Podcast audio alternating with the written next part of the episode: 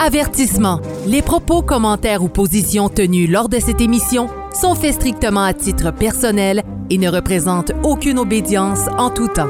Merci et bonne écoute.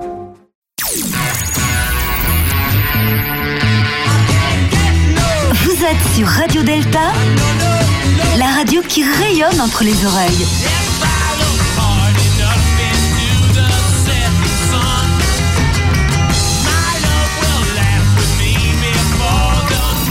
Delta.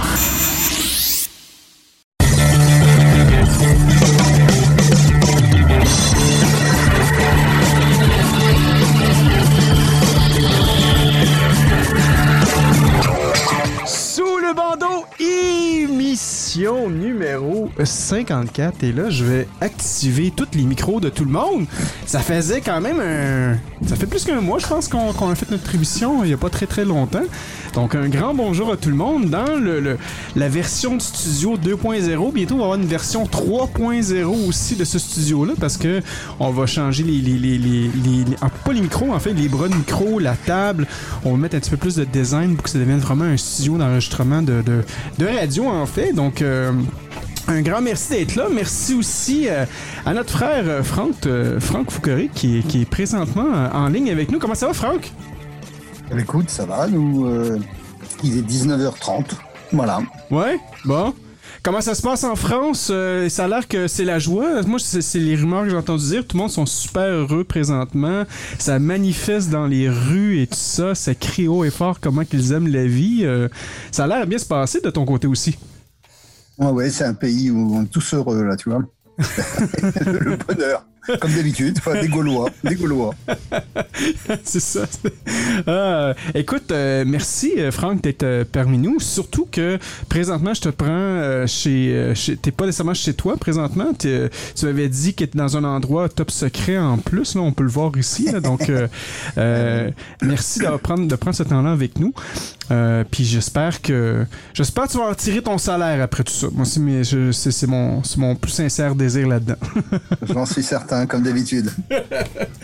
Euh, excellent. Euh, Sylvain, comment ça va, Sylvain? Mais moi, ça va très bien. Ouais. C'est la période des vacances, on se repose. Vous savez aussi qu'il y a une, une petite nouvelle qui circule dans notre obédience à l'effet que euh, je vais bientôt être papa. Ah oui? Oui. Ah oui! Là, est-ce que, euh, tu sais, on, avait, on, a- on en avait parlé un peu euh, euh, la dernière fois dans l'émission, Sylvain. Je vais te répéter encore la question. Est-ce que tu es sûr et certain que c'est ton enfant finalement? Euh, C'était confirmé C'est sûr, puisque euh, Claudia ne mange plus de légumes. OK. Alors ça, c'est c'est clair que ça vient de moi. hein. OK. Ah, C'était c'était important ça. Il y, a, il y a des signes flagrants qui démontrent que je suis le père, en tout cas. Les cravings de pizza et plus de légumes, c'est un signe. Oh là là là là là là là là. Bon, ben si c'est comme ça qu'on doit combattre euh, les, les, les, les vegans, ben c'est c'est fantastique. Donc euh, je trouve ça je trouve ça très Ah, bien. moi, j'ai rien contre les vegans. C'est des gens que je respecte. Ouais. Moi, J'ai été vegan plusieurs années. Ben, c'est ça, mais là, t'es transformé. Transformé? Tu es... Ben oui, c'est ça. Maintenant, tu es sorti de, ce, de, de cette Je phase-là. mange encore donc- beaucoup de vegan. D'ailleurs, je vais te faire du tofu bientôt. Non! Oui. Jamais, jamais tu savais, Franco, ici qu'au Québec, le mot végétarien euh, a un sens péjoratif. Ouais, ouais. Parce que ça vient d'un vieux euh, mot Mohawk qui voulait dire mauvais chasseur de la tribu. Exact. Alors, malheureusement, Exact. ça a été mal interprété avec les années. Ouais, ouais, ouais, ouais. Ben, merci, Sylvain. Euh, Claudia, euh, comment ça va? Le, le- le petit bedon va bien? aussi? Le bedon va bien. Ouais? Oui, Ah! absolument. Qu'est-ce qui s'est passé durant ton dernier mois? J'ai, je suis en vacances, moi aussi. Ouais. On profite. Ben Cool. oui. C'est beaucoup ça, là. On Ah ouais? était euh, avec, euh, avec euh, les gens dans la loge, on a préparé le début de la prochaine année maçonnique. Ouais. Et puis, voilà, là, on est tous en congé pour l'instant. Ah, c'est On- parfait, On ça. profite de, on profite de l'été. Excellent, excellent. Ben, merci, Claudia. Merci. Mon frère, très respectable, sérénissime, très illustre, le- le- notre frère Yves. comment il va, mon frère Yves? Ça va, ça va bien. Est-ce que je suis à la bonne distance? on va essayer de le retourner comme ça. Oui. Puis là, tu peux te présenter devant, ça va être la joie. OK. Ouais, ouais, c'est ça. On- oui, je sens là que c'est beaucoup plus fort. Ouais, c'est ça. Faut vraiment que tu le tiennes. euh, ou que c'est marqué euh, Audio Technica, faut que tu le tiennes comme ça. Exact. OK. C'est une euh, création de notre frère euh, Dominique qui a en fait ce concept-là. Euh, parce qu'il nous manque, il manquait en fait un bras de micro parce que durant, euh, durant la COVID, euh, j'ai prêté certains équipements à notre sœur Claudia et notre frère Sylvain. Donc, euh, on vient de réaliser que maintenant, quand on va faire une table pleine ici, euh, la, la moitié de l'équipement est chez vous. Ouais. on va le ramener, on va le ramener. ah oui, c'est ça. Fait que comment ça va, mon, mon, mon frère Yves? Ça, ça va, ça Ouais. va. Cool, excellent, excellent. Euh, J'avais entendu dire que tu étais en vacances aussi. Est-ce que tu as bien profité de tes vacances? Euh, Mes vacances euh, se termineront dans deux, trois semaines. OK. C'est drôle, j'ai l'impression qu'il y a un décalage. Non? non, non. non, Tout- non, tout est pas- correct? Tout OK. est correct. Alors, euh, ben, il y a la rentrée qui se prépare au collège dans trois semaines. Ouais. Euh, habituellement, au 1er août, considère que je suis plus tout à fait en vacances, puis je commence à préparer mon semestre. Donc, c'est demain, je pense. OK. ah, cool. Mais écoute, euh, moi, encore une fois, un grand merci d'être là. Puis aussi, un grand merci de m'avoir conseillé pour mes vacances. Parce que moi, tu- comme tu le sais, mes vacances se terminent. euh, euh, J'ai décidé qu'ils se terminaient mercredi prochain. Ça devait se terminer vendredi, mais finalement, je me suis donné une petite extension. Et j'ai fait le chemin que tu me dis. parce que pour ceux qui ne savaient pas ou qui m'ont pas suivi sur ma page Facebook, là, j'ai été euh, en fait à- au Saguenay et à Tadoussac. Et Yves m'a très bien dit qu'au retour, je devais passer par Baie-Saint-Paul. Il y avait un chemin spécifique pour faire, pour voir la nature et tout ça. Et c'était vraiment superbe. Une seule chose que j'ai remarqué, par exemple, durant mon trajet, c'est qu'il y avait beaucoup de... de, euh, de- Sasquatch? non, de, de, en fait, il, y avait beaucoup de déforestation. En fait, il y avait beaucoup. Je, je sais pas, je sais pas s'il y avait eu des feux de, des, des feux de, de- dans, dans certaines forêts dans ce coin-là, mais il manquait beaucoup d'arbres. Tu voyais qu'il y avait certaines montagnes qui qui, qui, qui étaient totalement euh, déforestées. En fait, là. il y avait plus, il y avait plus d'arbres. Des coupes à blanc. hein. Ouais, c'est ça. Donc, euh, je me posais peut-être cette question-là, mais, mais sinon, bon, la, la majorité du, du trajet, c'était euh, absolument sensationnel. Donc, un grand merci de m'avoir conseillé ça. Ça leur a rajouté un petit peu de velours dans mon, dans mon voyage, puis j'avais jamais été à Baie-Saint-Paul.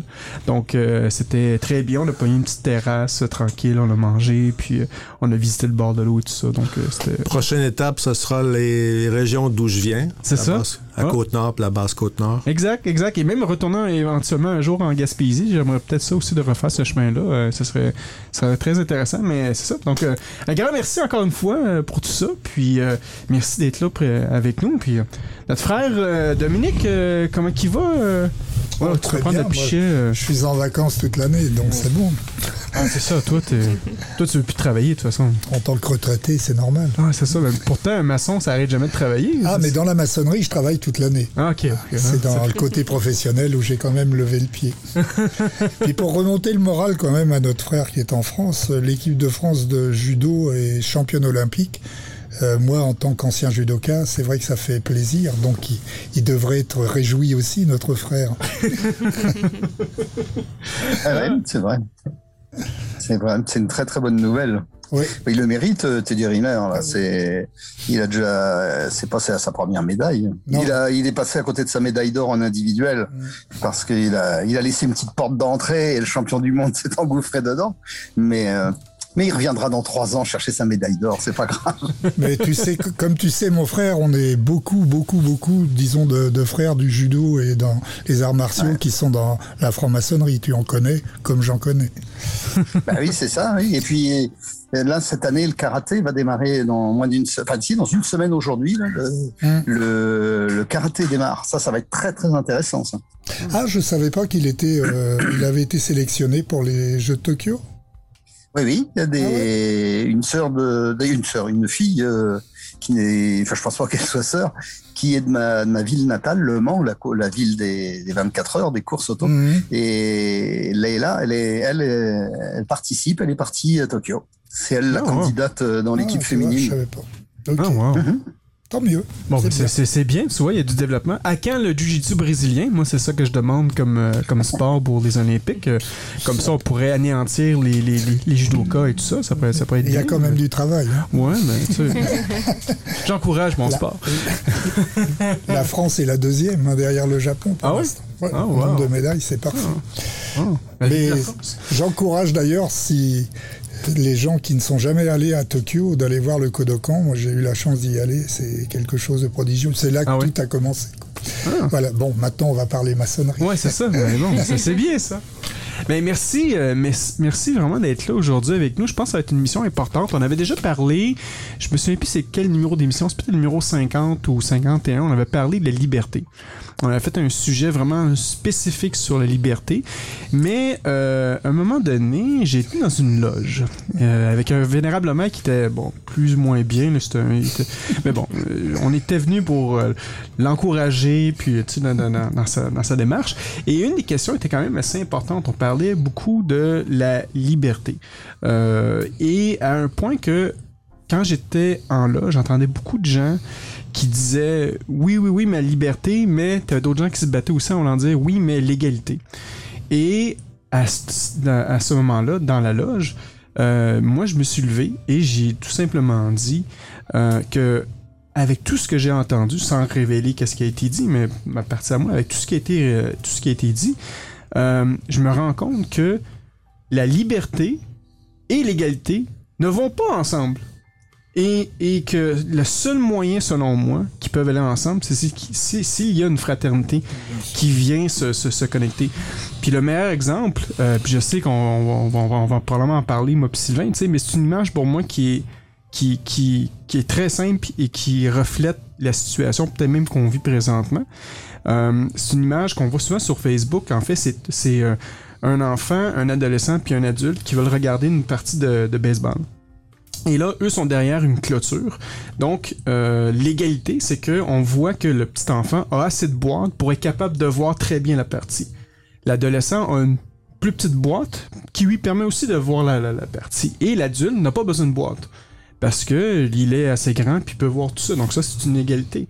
Et la liberté, c'est que l'adulte est arrivé avant les deux autres enfants, a pris toutes les boîtes pour lui avoir la meilleure vue possible, qui peut tout voir parfaitement partout.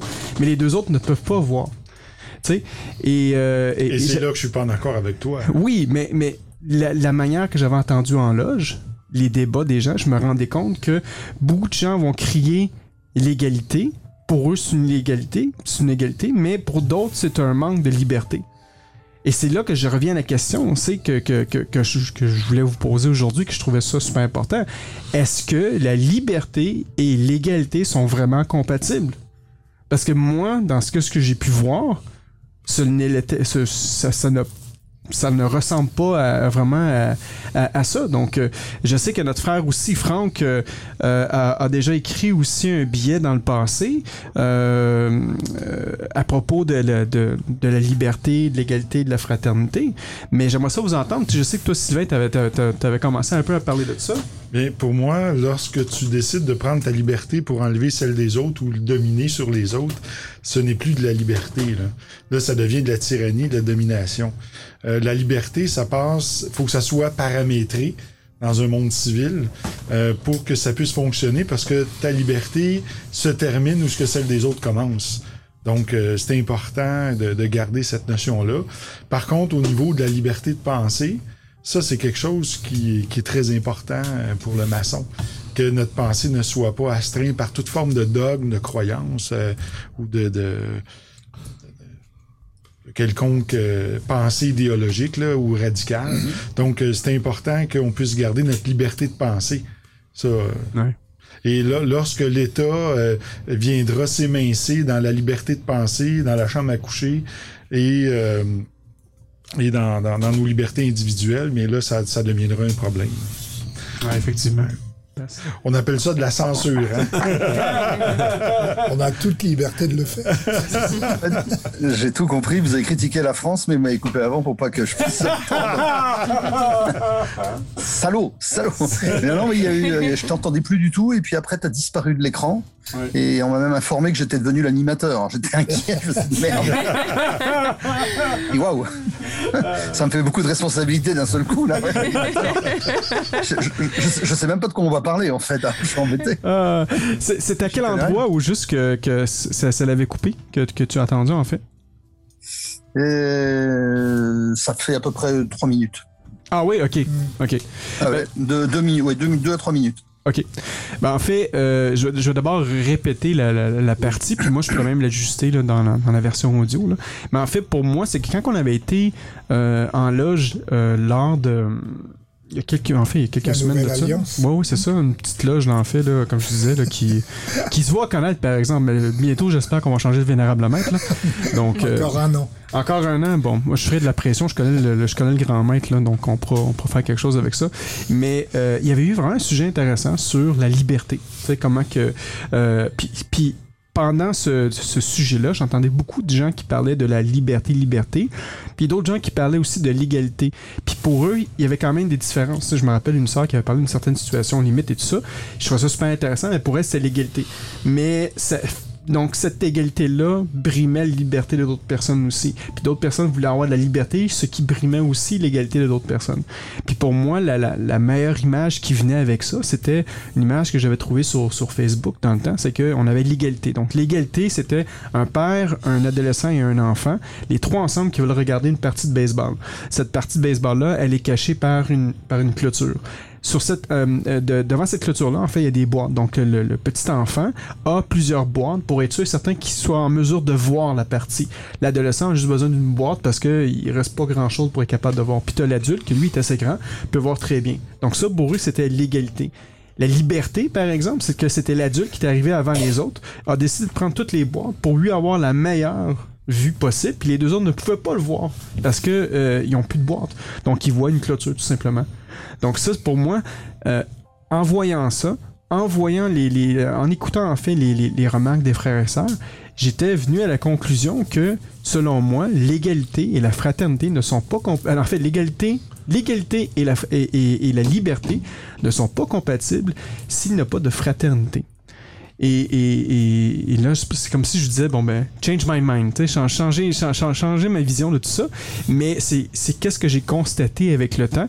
Et je sais que Franck, toi, tu as écrit un article là-dessus, je- si je me souviens bien, même sur ton, sur ton blog, en fait, le 450 euh, euh, FM. Donc, euh, qu'est-ce que tu peux nous dire un peu là-dessus? Est-ce que tu tu es d'accord, en fait, avec, avec mon affirmation? C'est compliqué parce que j'ai envie de te dire oui, oui et non. Il y a des parties qui, pour lesquelles je suis euh, d'accord. Euh, les deux, en fait, euh, les trois, les trois, les trois segments sont des segments complètement distincts pour moi. Mm. La liberté, déjà, c'est une fonction euh, très complexe. Les philosophes ne sont pas d'accord sur ce qu'est la liberté. Donc, essayer de dire ce qu'est la liberté et que les maçons tombent tous d'accord dessus, c'est une mission absolument impossible. Parce que chacun a une notion complètement variable de la liberté. Donc ça, c'est déjà le premier point. Hmm. Et donc, euh, l'égalité, bah, euh, l'égalité, euh, quand tu vois, alors déjà, euh, liberté, égalité, fraternité, quand tu vois la pratique maçonnique aujourd'hui, je trouve que les portes du temple sont ouvertes, les métaux sont rentrés, il y a relativement peu de fraternité. La liberté, personne ne se bat pour, on le voit en ce moment. C'est euh, les, les dirigeants, quels qu'ils soient, de droite, de gauche, on s'en moque, peuvent faire ce qu'ils veulent. On voit que la maçonnerie n'a aucun aucun pouvoir. Elle est sans arrêt en train de ressasser les vieux trucs du passé, en train de nous reparler de la laïcité, de parler des vieux trucs, mais il n'y a pas une vraie réflexion sur cette société qui est en train de se mettre en place, par exemple, qui copie, on est sur les pas de ce qui se fait en Chine avec le crédit social.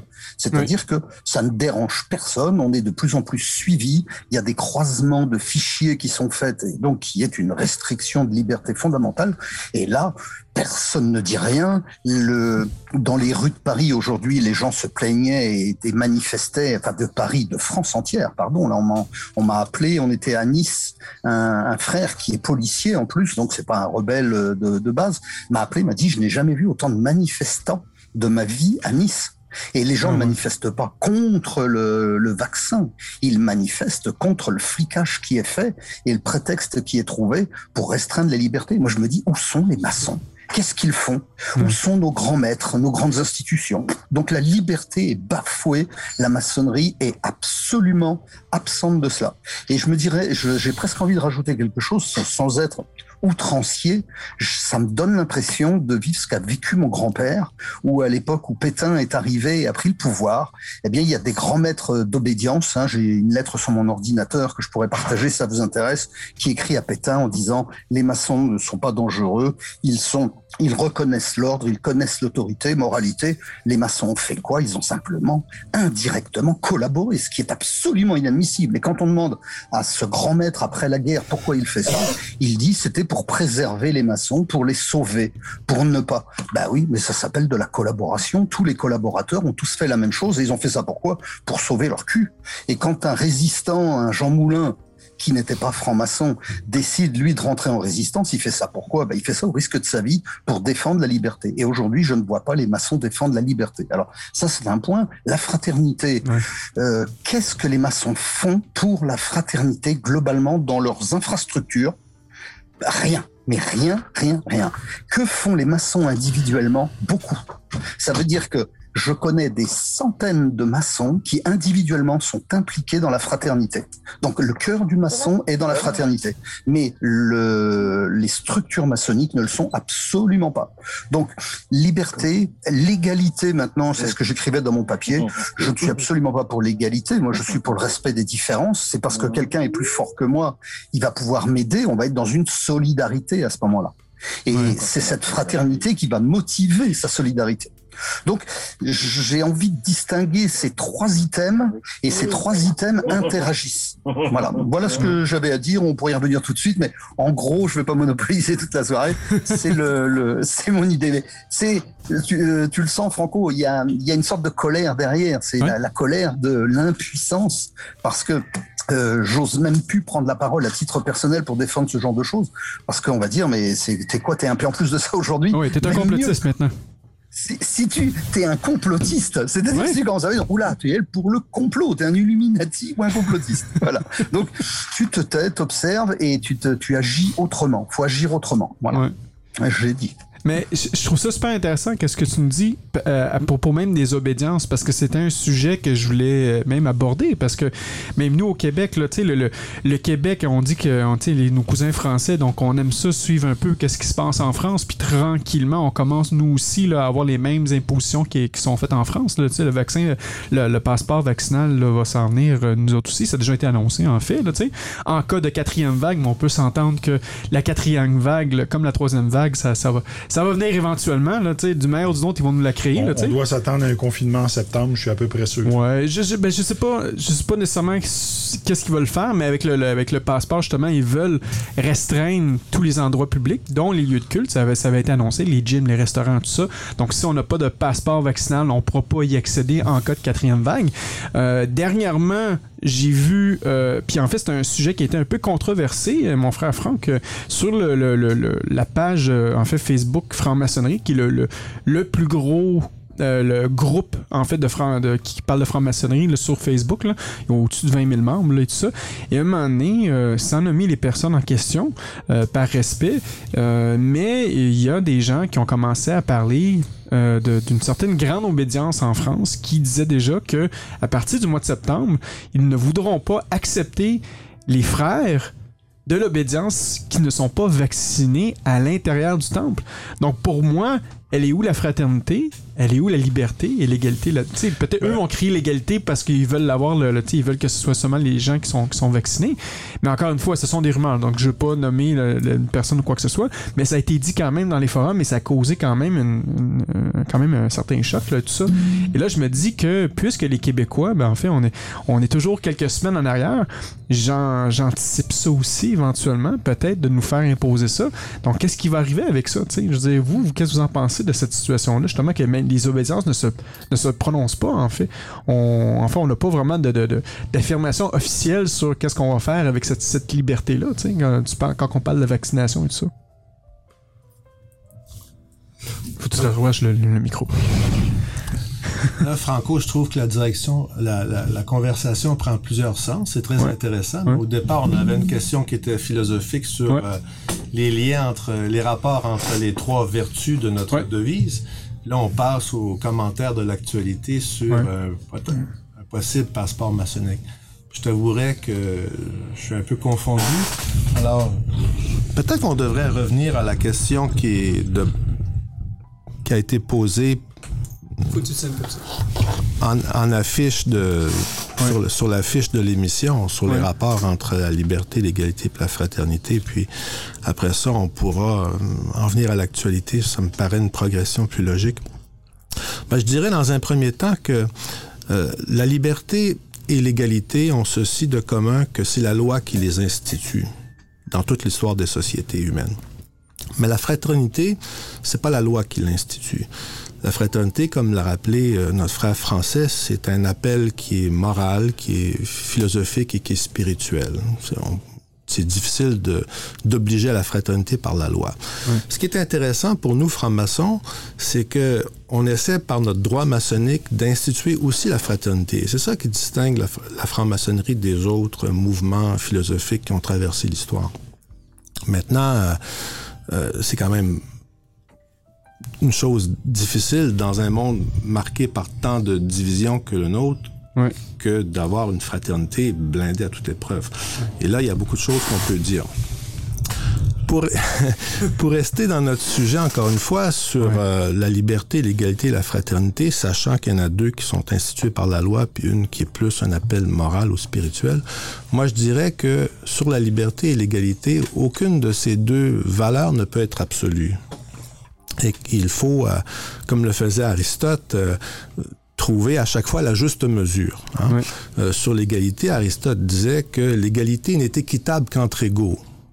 Si une personne pèse 100 kilos puis une personne pèse 50 kilos, on va pas s'attendre à ce que les deux aient la même portion. Ce serait pas équitable de donner la même chose à chacun. Alors, il peut y en aller de la même façon pour beaucoup d'autres aspects de la vie sociale ou de la vie économique que l'égalité n'est équitable qu'entre égaux. Maintenant, il faut, faut définir aussi qu'est-ce que c'est qu'être égal. Mhm. Puis, est-ce qu'on est, est, qu'on est égal par nature ou, on est, ou est-ce qu'on est égal par, par, le, par le fait de la loi ou par le fait d'une volonté qui est culturelle? Tout ça, c'est très complexe. Bon, alors... Euh, je ne sais pas par, par quel bout doit-on commencer notre discussion, parce qu'au départ, ce que tu as posé comme question, mhm. c'est c'est le caractère incompatible de l'égalité et de la liberté. Et euh, j'ai aimé la réponse de, de Sylvain qui disait que lui était plus ou moins en désaccord parce que la liberté est aussi euh, n'est pas, ne peut pas être illimité et qu'il faut bien sûr la, la, paramétrer par des règles qui assurent son bon exercice. Et là, sans vouloir trop me lancer dans des discussions philosophiques, mais je rappellerai seulement que la franc-maçonnerie est contemporaine dans sa naissance d'une promotion de la liberté et d'une promotion de l'égalité à travers l'idée d'un contrat social où les individus reconnaissent qu'ils ne peuvent être libres qu'en se pliant à certaines lois et en, se pliant à, au respect des autres ayant les mêmes droits qu'eux. Euh, euh, que, que, serait, par exemple, l'éducation si elle était le privilège de certains? Dans quel type de société on vivrait si l'éducation était le privilège de quelques-uns. Euh, le fait d'en faire un droit égal, est-ce que ça est-ce que ça diminue la valeur de mon savoir? Est-ce que mon savoir a plus de valeur si je suis le seul à le détenir? Peut-être en tant que valeur marchande, mais on sait aujourd'hui l'importance que qu'a pris Wikipédia, toi-même tu collabores à, à, toute forme de, à plusieurs formes de d'activités sur les réseaux sociaux, sur l'internet où il y a un libre accès au savoir. Donc, euh, au, au 18e siècle, au siècle des Lumières, le siècle où la franc-maçonnerie est apparue, il y a l'idée que l'émancipation et la liberté passent aussi par le partage et par l'égalité. Que l'éducation, par exemple, c'est quelque chose qui ne doit pas être l'apanage de quelques-uns, mais qui doit être un droit égal à tous. Et que si on, si on est égaux dans notre accès à l'éducation, on s'enrichit mutuellement. Alors que si, euh, si c'est seulement l'apanage de quelques-uns, ben là, euh, possiblement qu'il va y avoir stagnation et même appauvrissement du, savoir.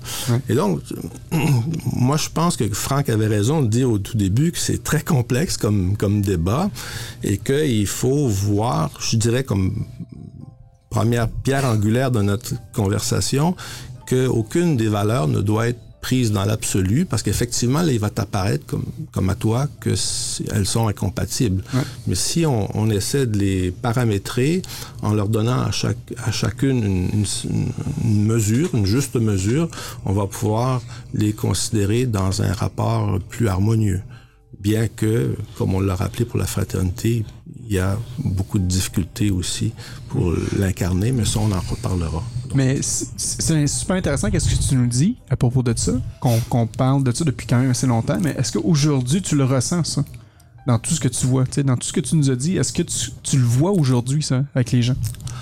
Ben, je vois, comme le disait Franck, euh, puis c'est peut-être aussi le point de vue de Dominique, il le dira, mais je, je vois plus un recul de, de ces trois vertus-là.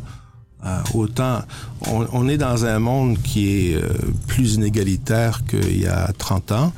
Et euh, je pense que dans les, proches, les prochaines décennies, les inégalités vont s'accroître parce que les statistiques sont que les plus riches s'enrichissent et puis une majorité de gens basculent dans la pauvreté. Et puis qu'on voit, c'est avec le, les problèmes de changement climatique ou de l'extinction de la biodiversité, c'est un accroissement de, de, la difficulté de vivre là où on est. Puis les ultra riches sont pas du tout, euh, donnent pas du tout l'impression de vouloir partager leur pécule. Et puis au contraire, ils veulent plutôt se mettre à l'abri, mmh. mettre leur richesse à l'abri, mettre leurs privilèges à l'abri.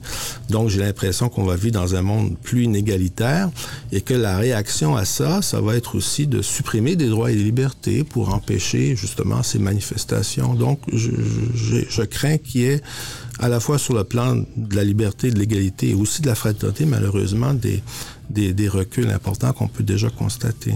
Et là, ben, la question que posait notre frère français, c'est qu'est-ce que nous, et tu l'as posé aussi pour les obédiences québécoises, qu'est-ce que nous, en tant qu'obédience, en tant que formation, on peut faire? Mais ben là, il y aura beaucoup à dire. Et puis, j'aurais des choses à dire moi aussi, mais je vais laisser faire un tour de parole, puis j'y reviendrai. Dominique, euh, tu voulais-tu répondre à, à qu'est-ce que notre frère euh, Yves a dit? Je cautionne tout à fait l'analyse de notre frère Yves. Je reviendrai sur l'égalité. Je pense que en maçonnerie, on est quand même pas trop bien placé pour parler d'égalité. Euh, c'est peut-être un. Je vais jeter un pavé dans la mare, mais quand on fait un recrutement de maçons, ouais. on a certains critères. Il y a une liberté, bien sûr, de recruter, mais il y a quand même des critères. Et ces critères-là, ils sont quand même, je dirais, pas, pas égaux quand ouais. on quand on recrute quelqu'un, quand on, on amène quelqu'un donc euh, comme apprenti maçon. Donc euh, je pense que il faudrait peut-être revoir les critères. Peut-être que il y a une sélection de on, on sélectionne un petit peu l'élitisme, je dirais, euh, alors qu'on pourrait peut-être, je dirais, revoir un petit peu euh, vers le bas. Euh, et puis de, de, de, pouvoir, comme disait notre frère, notre frère Yves, l'éducation, elle est importante. Il y a quelquefois des gens qui passent à côté de l'éducation mmh. parce que qui refusent l'école et puis qui plus tard, euh, avec le temps, reprennent l'école. Je pense que bon, euh, la maçonnerie aussi dans sa forme de, de pensée et d'apprentissage est quelque chose aussi de fort qui amène, qui peut amener, euh, je dirais, cette, cette égalité.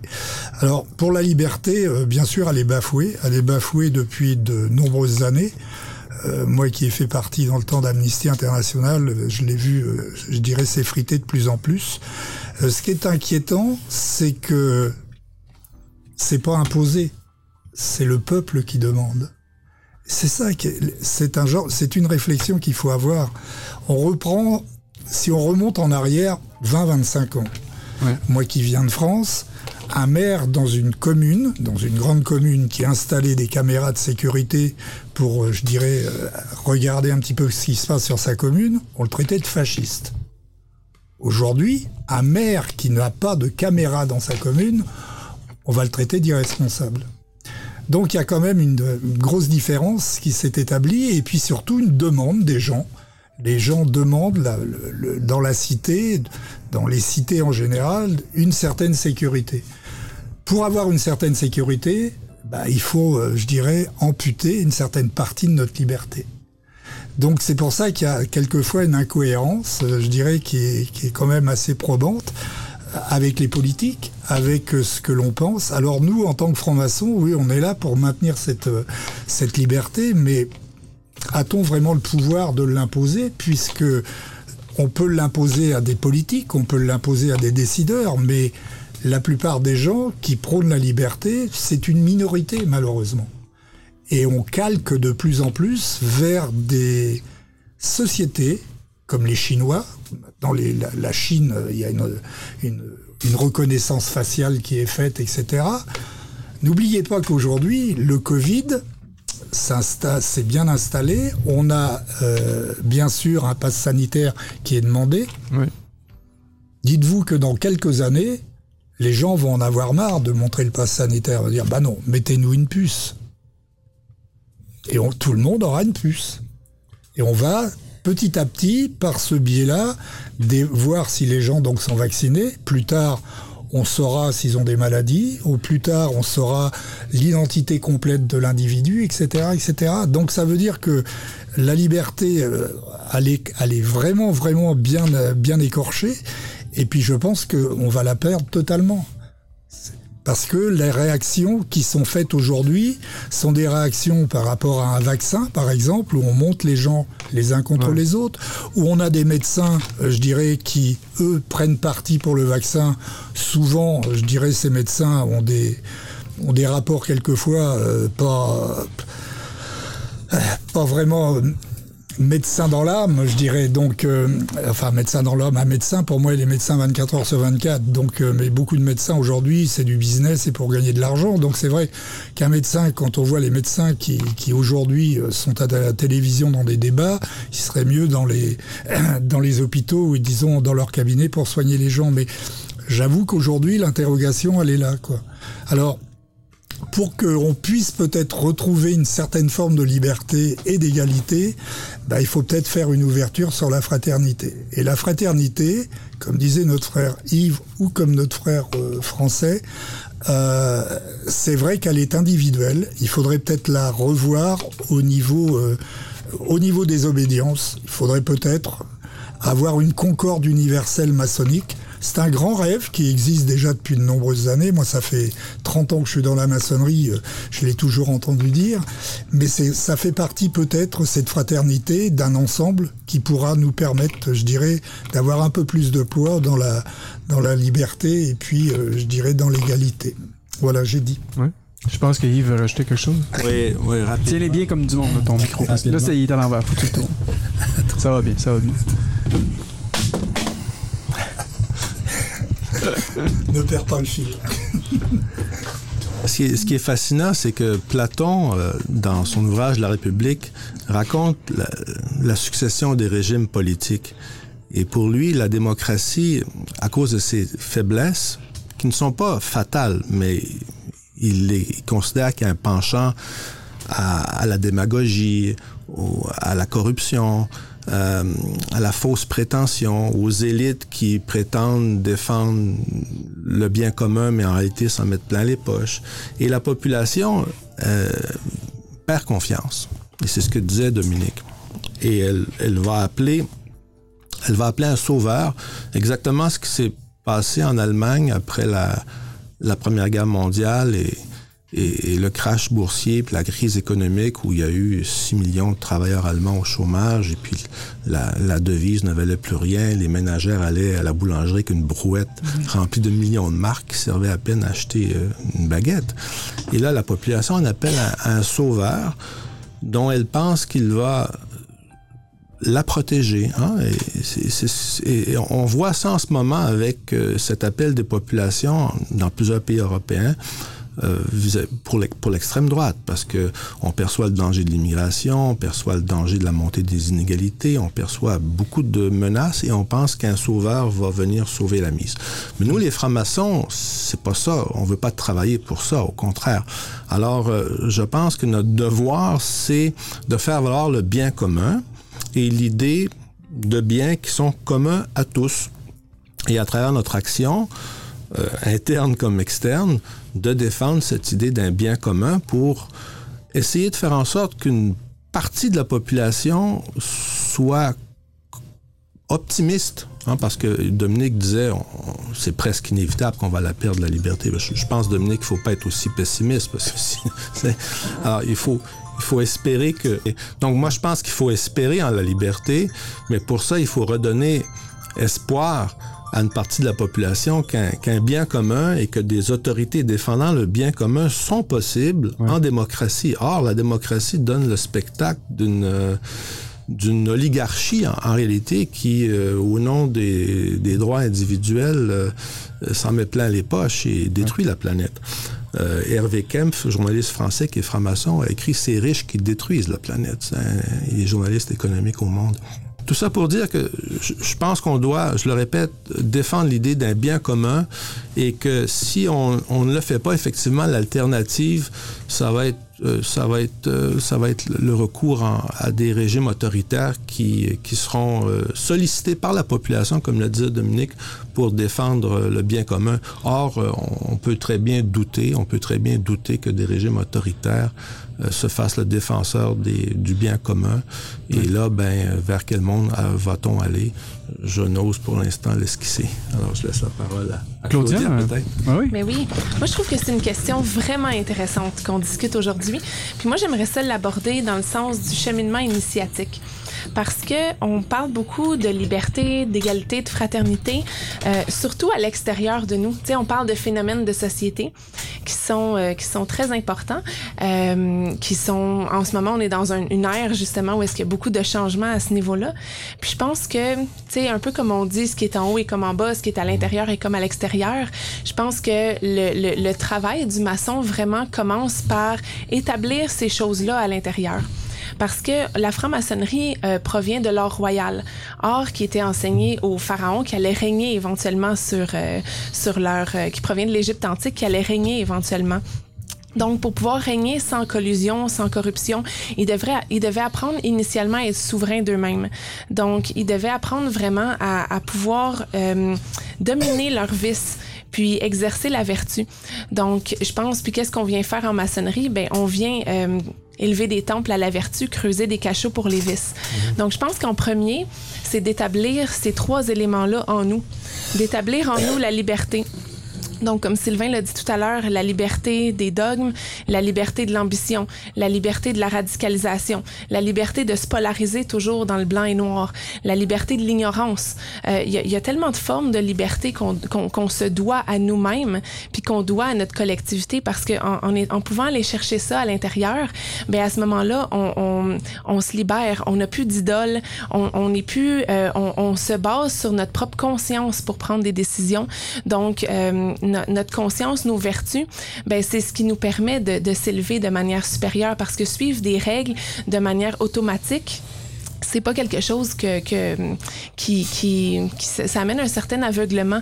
Donc, on n'a pas nécessairement toujours la, la, la, pleine souveraineté justement de sur nous-mêmes, de, de, de, pouvoir agir en pleine conscience puis de se développer. Ensuite, je pense que l'égalité, ben, c'est de se rendre compte que c'est pas parce qu'on se libère de plein d'autres choses et qu'on devient souverain de nous-mêmes qu'on va devenir souverain des autres.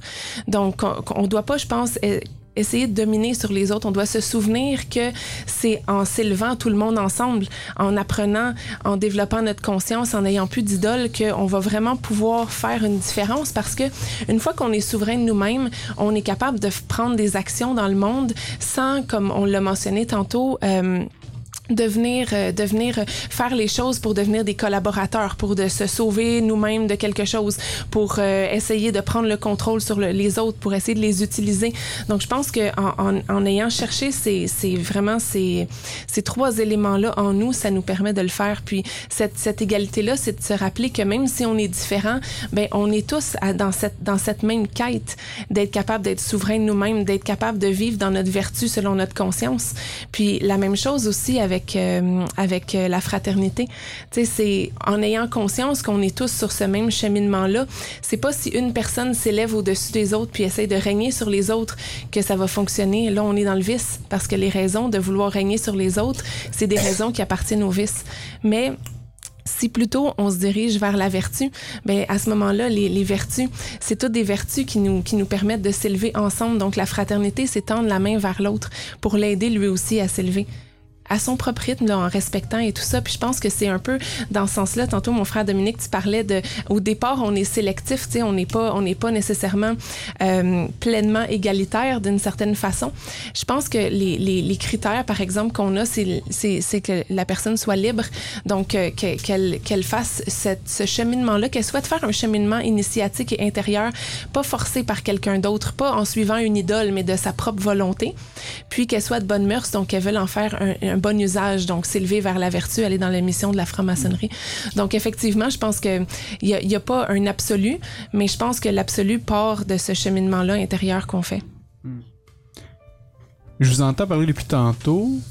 Je trouve ça très intéressant. on m'a ramené à l'ordre tantôt pour me dire on devrait revenir sur la question philosophique. Correct, on, on revient là-dessus. Je vais quand même te retenir, je, je, vais m'en souvenir, par exemple. mais, euh, ça que c'est super intéressant parce que euh, je suis pas sûr encore si vous avez vraiment répondu à la question ou si j'ai vraiment entendu ce que moi je voulais entendre. C'est peut-être ça aussi. Mais ça revient à une autre chose aussi, parce avec qu'est-ce que tu as dit, Claudia, euh, est-ce que finalement ce serait l'ego qui viendrait tout en bon québécois focailler euh, euh, ce processus-là? Je sais pas si. On, je pense qu'on peut le nommer ego. Je sais pas si l'ego euh, va remplir l'entièreté de tout ça. Je pense ouais. qu'on peut, on peut le nommer comme ça. Je pense que c'est un concept ouais. intéressant. Mais je pense que c'est ça. On a tout en dedans de nous cette part d'ombre, cette part de lumière qui se battent entre eux, puis qui, qui, qui, qui essayent de prendre le dessus entre. Euh, puis c'est la, c'est la maîtrise dans le fond de nous-mêmes, la connaissance des deux, la maîtrise des deux, qui fait qu'un jour y a, le, le, le, combat ne devient plus un combat, ça devient une, une une, une, synthèse, une collaboration, ça devient un. Puis qu'à ce moment-là, ben, on est capable de, de, par notre connaissance de nous, de par notre connaissance des différents processus, euh, autant à l'intérieur de nous qu'à l'extérieur, ben, qu'on est capable de, de, de livrer ce combat-là jusqu'au bout, jusqu'à ce que ça crée une certaine synthèse. Ouais, vas-y, euh, il faut que tu replaces ton micro comme d'habitude. Oui. Bah, je serai rapide, parce que je pense que Franck veut parler. Ça va comme ça? Oui, ouais. comme ça. Tiens, c'est comme un, comme un verre. Oui. Ce, thème de, l'ego, on, l'entend beaucoup en franc-maçonnerie. Ben, moi, j'oserais dire que je suis pas venu en franc-maçonnerie pour euh, écraser mon ego, mais pour trouver mon alter ego. Donc, Dominique, toi, Sylvain, Claudia, vous êtes mes alter ego. Et, je pense que le, lien entre la fraternité et la liberté, ici, on, on peut le saisir parce que euh, c'est important, la liberté, de faire son libre examen, de ne pas suivre une idole, suivre aveuglement des règles. Et quand on fait son libre examen, l'examen de soi librement, euh, on est moins porté à rejeter la faute sur un autre ouais. et l'accuser de crimes euh, qui sont les nôtres ou de fautes qui sont pas les siennes en tout cas. Et ça, je pense que, comme le disait Claudia, c'est un exercice qu'on fait en loge. La loge nous amène à faire ça, qui est très important sur le plan social parce que à cause de la montée des inégalités, des tensions qui vont s'accroître, les sociétés vont chercher, se cherchent déjà des coupables, des boucs émissaires. Hein, on le voit en, France, on peut nommer quels sont les, les boucs émissaires favoris des Français ou des Américains. Puis peut-être que nous, Québécois, on n'y échappe pas, mais ça, il faudrait y réfléchir. Et donc, euh, c'est important de ne pas se trouver des boucs émissaires. Dans ce sens-là, le libre examen de soi, nous ouvre à, à, au respect de l'autre, à l'égalité, puis bien sûr à, à la création d'une fraternité qui ne demande qu'à s'élargir. Souhaitons qu'on puisse la vivre en loge et la faire rayonner en, en dehors de nos loges. Mais ah encore oui. une fois, ça c'est quelque chose de très, un redoutable défi. bon, très respectable, frère Franck, toi, avec tout ça, euh, tu en penses quoi? Ben moi, je bois du petit lait déjà pour commencer, parce que tout ce que j'entends me plaît. mais oui, oui, oui. Non, non, c'est. Sais, des fois, tu, tu, entends des choses, puis tu te dis, bah non, là, je suis pas du tout d'accord, mais tout ce que j'ai entendu me plaît. Et puis, je me suis fait une remarque. Je me suis dit, mais je suis certain que s'il y avait 1000, 10 000 maçons dans le studio, je suis certain que tu, tu écouterais individuellement chaque maçon, tu entendrais le même discours que ce qu'on a là. C'est-à-dire qu'en fait, individuellement, tous les maçons sont quasiment tous d'accord euh, sur ce qui vient d'être dit et tous l'exprimeraient avec plus ou moins d'adresse mais diraient quasiment la même chose. Alors on se dit, bah, si tu prends euh, les 150 ou 160 000 maçons de France, euh, je sais pas combien vous êtes au Québec, et, et, tu prends tous les 3 ou 4 millions de maçons dans le monde, et tu leur poses des questions, ils vont tous te dire pareil. Bah, tu dis, où où d'où vient le problème parce qu'il n'y a pas un maçon qui vient te dire ah bah moi mon problème, moi je viens pour travailler sur l'ego parce que moi j'ai un problème d'ego et je me fais traiter pour ça, j'ai un thérapeute. Non, personne. En fait, euh, c'est le problème d'ailleurs. L'enfer c'est bien connu, hein, Sartre le disait, l'enfer c'est les autres. Donc c'est tout. Le, le problème c'est toujours la communauté et non pas individuellement. Ce que je disais tout à l'heure, je dis individuellement, chaque maçon est impliqué et quand tu travailles la maçonnerie depuis 5 ans, 10 ans, ça amène chez toi forcément des mutations qui t'amènent à t'impliquer dans la société. Tu restes pas étranger à la société. Alors là, la problématique de l'ego, pour moi, elle est quasi néant. C'est pas du tout un problème en 2021, pas plus que ça devait l'être il y a 20 ans, il y a 100 ans ou il y a deux siècles. L'ego en 2021 n'a aucune raison d'enfler plus aujourd'hui. S'il vient à enfler, c'est par réaction à la société en mutation. Et c'est, je pense que c'est à ça qu'il faut revenir.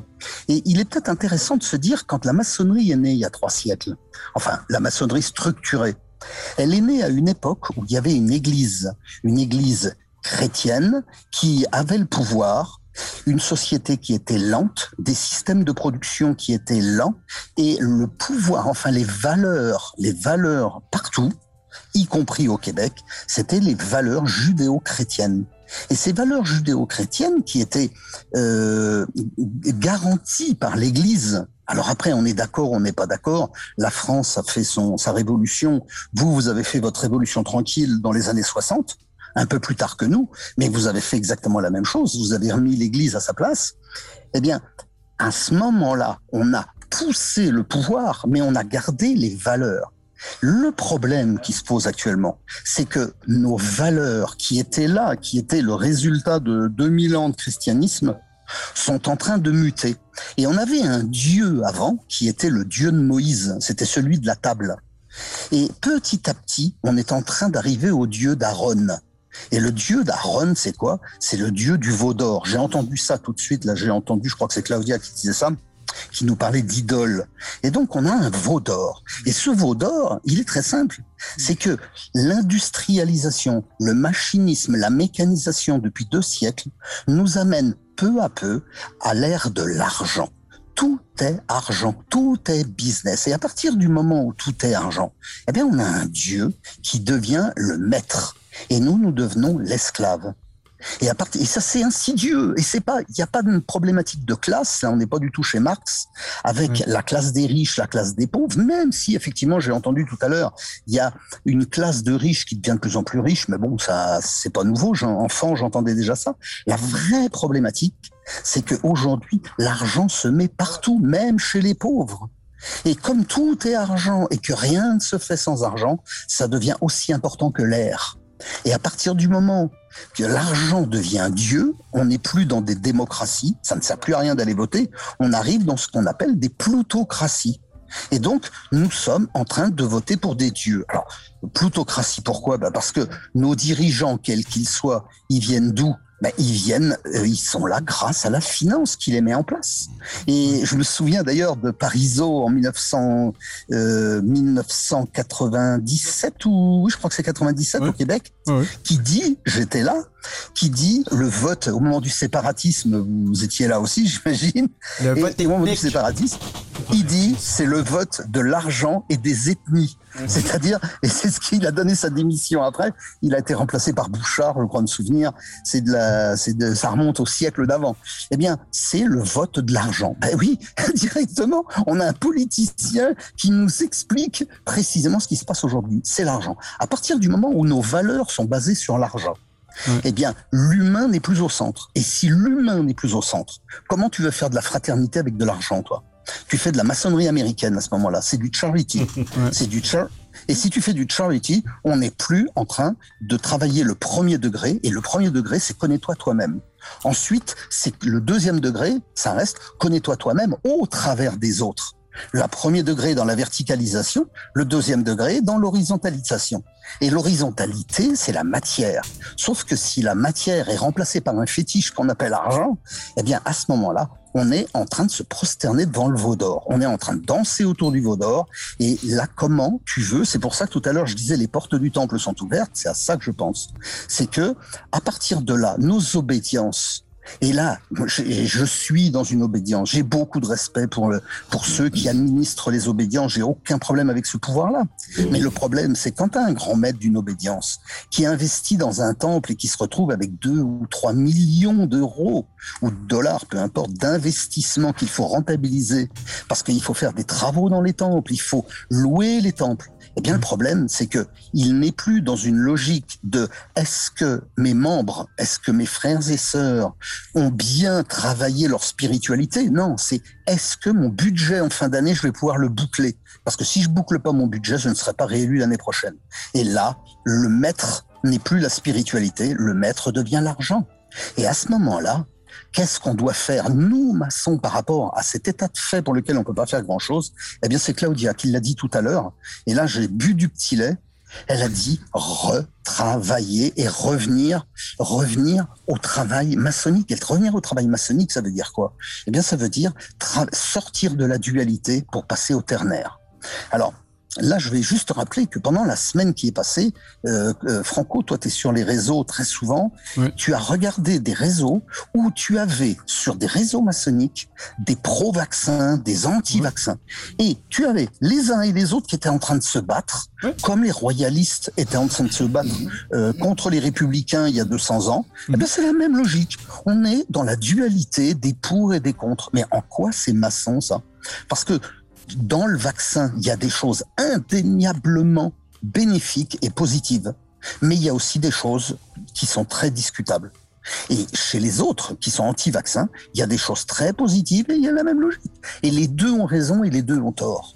Le truc, c'est que la troisième voie, c'est d'aller chercher et d'être éclectique et d'aller chercher le meilleur des deux camps. Et c'est ça le pas, le pas de côté. Le pas de côté, c'est prendre ce qu'il y a de meilleur et de rester dans la troisième voie. Mais ça, c'est la voie du milieu, c'est le principe même de la maçonnerie. Le problème, c'est quand on reste dans la dualité, bah pourquoi se faire initier? Ça sert à rien. Si c'est pour faire, si c'est pour être dans la dualité, rentrons dans un parti politique et puis allons dire que les libéraux sont des méchants, moi je suis au PQ ou le contraire. Et puis bah en fait, il n'y a pas besoin d'être maçon pour ça. Et c'est ce que font beaucoup de maçons aujourd'hui. Et ils font ça parce que ils n'ont pas compris le sens de leur travail initiatique. Et là, ça produit de la valeur, le vrai travail initiatique. Et ça, ça se trouve dans un rituel. Ça se trouve certainement pas dans des, dans des engagements au niveau de l'administration de la loge ou de l'obédience. C'est pas parce que tu es vénérable subitement que tu es investi d'un pouvoir ou d'une puissance. J'y crois pas une seconde. Justement, c'est de la perversion là. Donc un vénérable qui n'est pas euh, rempli de valeurs maçonniques, de valeurs humaines, la fraternité, il ne sait pas ce que c'est. Il pense surtout à lui et à son pouvoir. Euh, l'égalité, bah, euh, l'égalité, c'est lui qui l'a défini. Donc c'est un dictateur. La liberté, c'est la sienne. Donc liberté, égalité, fraternité. À partir du moment où on a quelqu'un qui est vide de valeur, c'est mort. Voilà. Ben, ça, revient un peu à qu'est-ce que tu qu'est-ce que je voulais dire avec ma question en fait, tu sais. Euh, il y a tellement de divisions que, que, je peux voir présentement, comme tu dis dans les réseaux sociaux. C'est pour ça que je posais cette question-là. L'égalité, la, la, la liberté, l'égalité, la fraternité, on, on, la vit-tu présentement? On la vit pas? Moi, je pense qu'on est plutôt dans Ordo à chaos. Donc euh, là, on est pas mal dans le chaos présentement. Puis un moment il va peut-être avoir du, euh, de, de, de l'ordre là-dedans. Mais je, parle, je, pense aussi que l'ordre va revenir selon qu'est-ce que tu as dit, Claudia. Euh, une chose que tu l'as dans l'émission, parce qu'avec Sylvain, tu vois, il n'a pas parlé encore, puis ça va pas servir à grand-chose. Mais... Euh, je m'en viens avec la parole. Oh là là mais, mais Yves, tu voulais, tu voulais rajouter quelque chose, je crois? Oui, ben, c'est un, point d'information profane pour commencer. C'est en 95 ans que Parizeau a dit euh, on l'a perdu à cause du vote ethnique et de l'argent. C'était en partie vrai, mais en partie faux aussi, parce que ça, c'était dire au, peuple québécois voici les coupables de votre défaite. C'est pas vous qui avez branlé dans le manche en tant que francophone, c'est les communautés culturelles, comme on dit ici, qui ont voté non et qui ont qui vous ont tourné le dos. Et puis effectivement, ça a coupé les ponts entre le Parti québécois puis euh, ces fameuses communautés culturelles et ça n'a pas aidé la cause du mouvement souverainiste. Et Parizeau avait créé en 88 un régime d'épargne-action et il était ministre des Finances à l'époque et ça a ruiné mon père. Donc pour ce qui est de l'argent, je suis pas sûr je, pense que c'était un veau d'or aussi pour lui qui avait étudié à la London School of Economics hein, à Londres. Mais euh, pour revenir à ce que Frank disait sur euh, et Claudia sur euh, le rôle des francs-maçons, ben, c'est certainement, certainement qu'on a un travail de base à faire sur soi en loge et que la loge, c'est une sorte d'alambic d'évolution spirituelle, et de, maîtrise et de transformation de soi. Maintenant, je pense que, et c'est là aussi que je, rejoins ce que disait Franck, c'est que les, les, les, les, troubles qui vont s'aggraver au 21e siècle en, en, appellent à une action plus concertée des, des obédiences. Et c'est peut-être aussi notre faiblesse au Québec, c'est qu'on n'a pas la masse critique nous permet d'avoir une influence en tant qu'institution. C'est sûr que chacun d'entre nous peut rayonner, mais bon, à Cuba, il y a une crise politique en ce moment.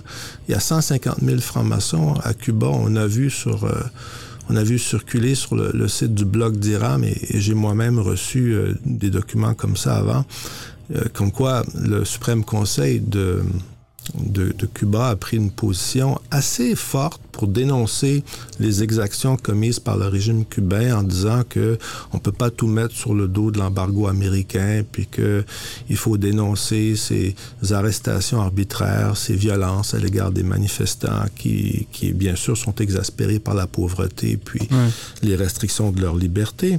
Alors euh, il y avait une très belle phrase dans la lettre que le Suprême Conseil de, de, de Cuba a envoyée au, au président de Cuba là successeur des des, euh, des Castro. Castro ouais. ben, lui, c'est pas un Castro, le président actuel de Cuba, mais c'est. Et euh, il dit, il disait, il y a, il y a, il y a 80 ans, euh, les membres du Suprême Conseil ont, ont dénoncé un régime militaire à, à, à Cuba qui, qui, qui exerçait une violence répressive. Aujourd'hui, en digne héritier de nos, de nos pères, de nos frères d'autrefois, nous faisons la même chose et nous vous dénonçons.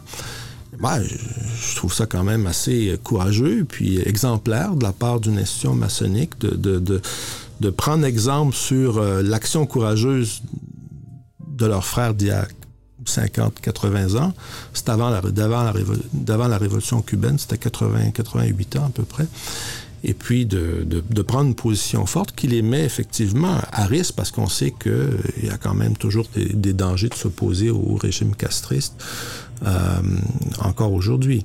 Et donc, euh, est-ce que nous, en tant, en tant qu'organisation, quel peut être notre rôle? En tant qu'organisation. Ça, c'est la question qu'il faut se poser.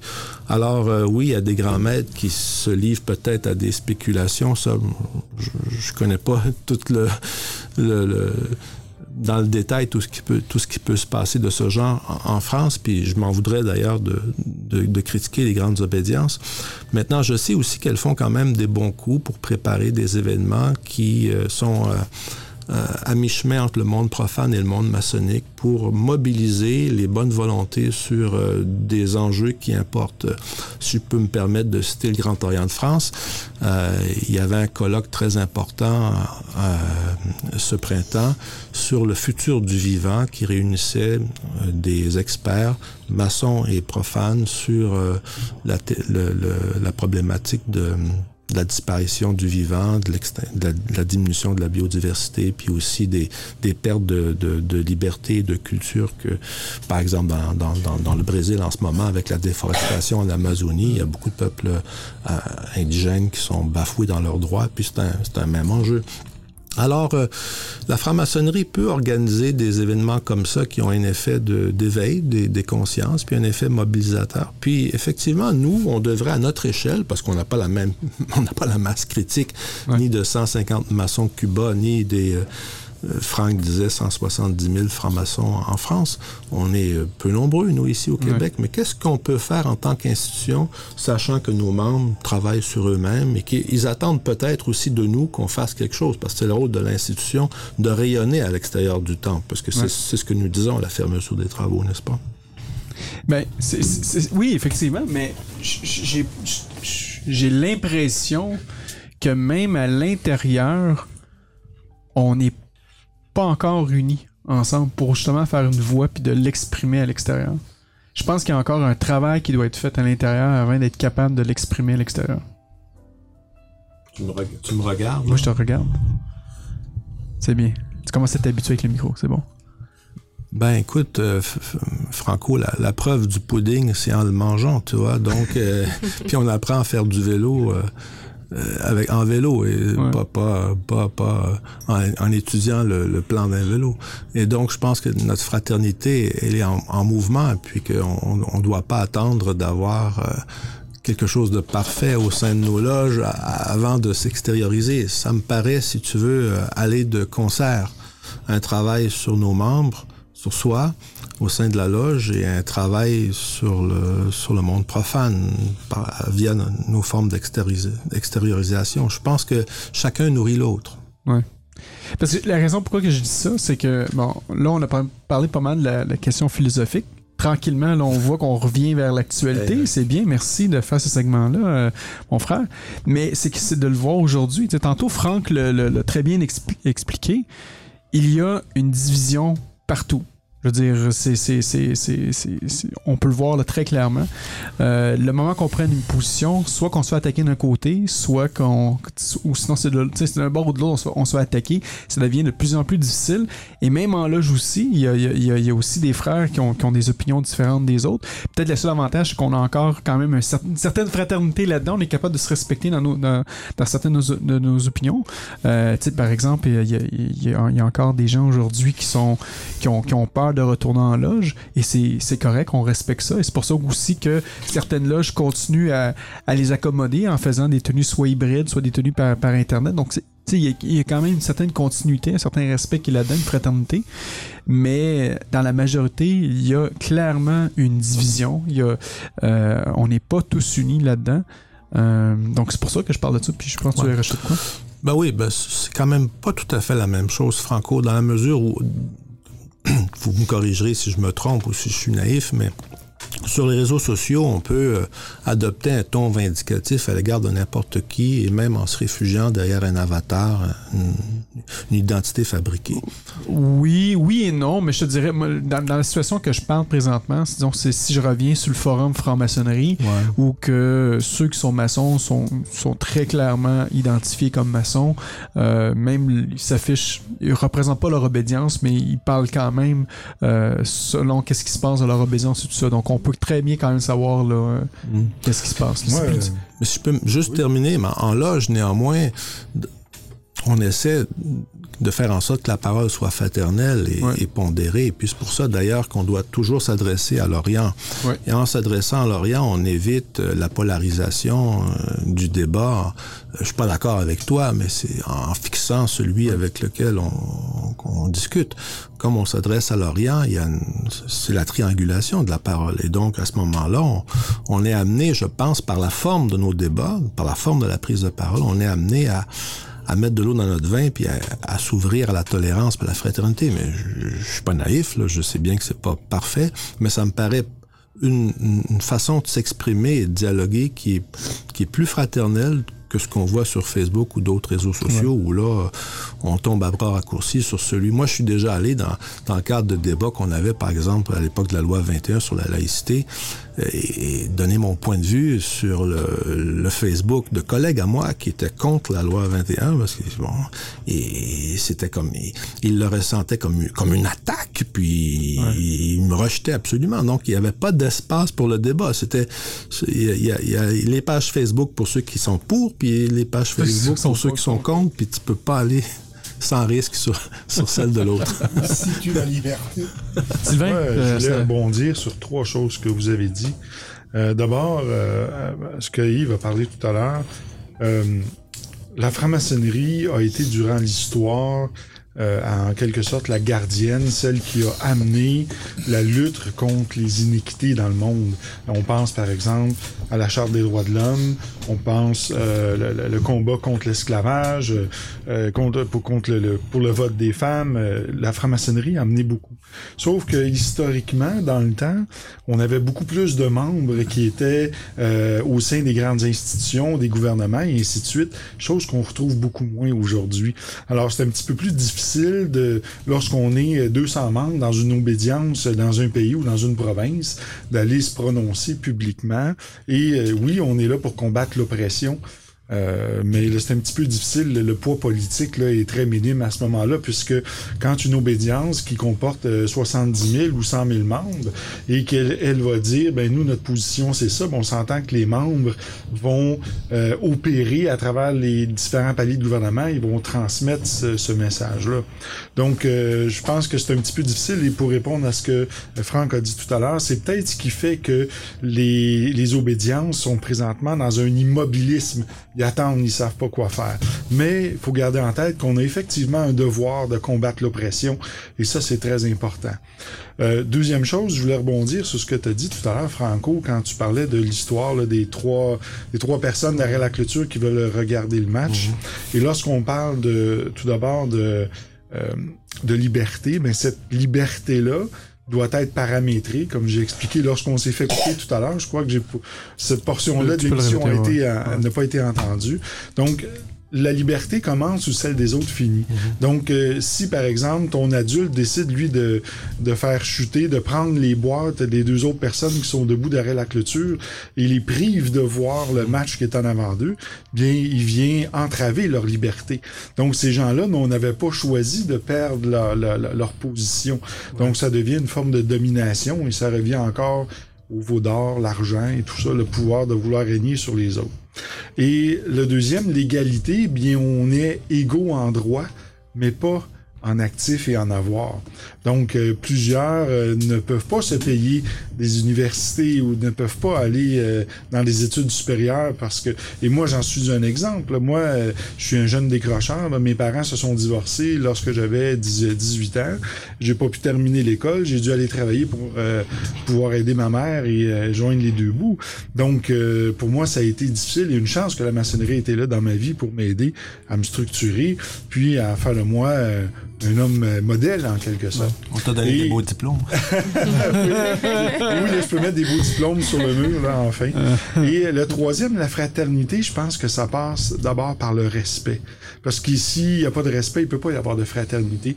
Et quand je vois des frères ou des sœurs sur euh, Facebook qui vont s'obstiner euh, et embarquer dans le jeu de la dualité pour dire, moi je suis vacciné, moi je suis contre, partons d'abord que la notion de droit dit que nous sommes tous égaux en droit et on, peut exercer notre consentement. Et on perd nos libertés lorsqu'on exerce notre consentement dans un contrat social. Alors, euh, si quelqu'un veut se faire vacciner, c'est son droit. Mais si quelqu'un refuse le vaccin, c'est aussi son droit. Et ça, faut le respecter. Et lorsqu'on embarque dans la radicalisation et qu'on dit aux autres, vous êtes euh, contraignant, vous êtes des récalcitrants, vous êtes ci, vous êtes ça, on sort de la maçonnerie et on quitte les valeurs maçonniques. Donc, c'est bien important de respecter ça de, euh, de rester dans cette fraternité et de comprendre que chacun a ses droits dans ça. Et si on embarque dans ça, on retourne au Moyen Âge où ce que dans la maçonnerie on dirait ah ben moi mon Dieu c'est Allah, l'autre dit non non moi c'est moi j'ai le vrai Dieu, moi c'est Yahvé. Puis l'autre dirait non non moi c'est Bouddha.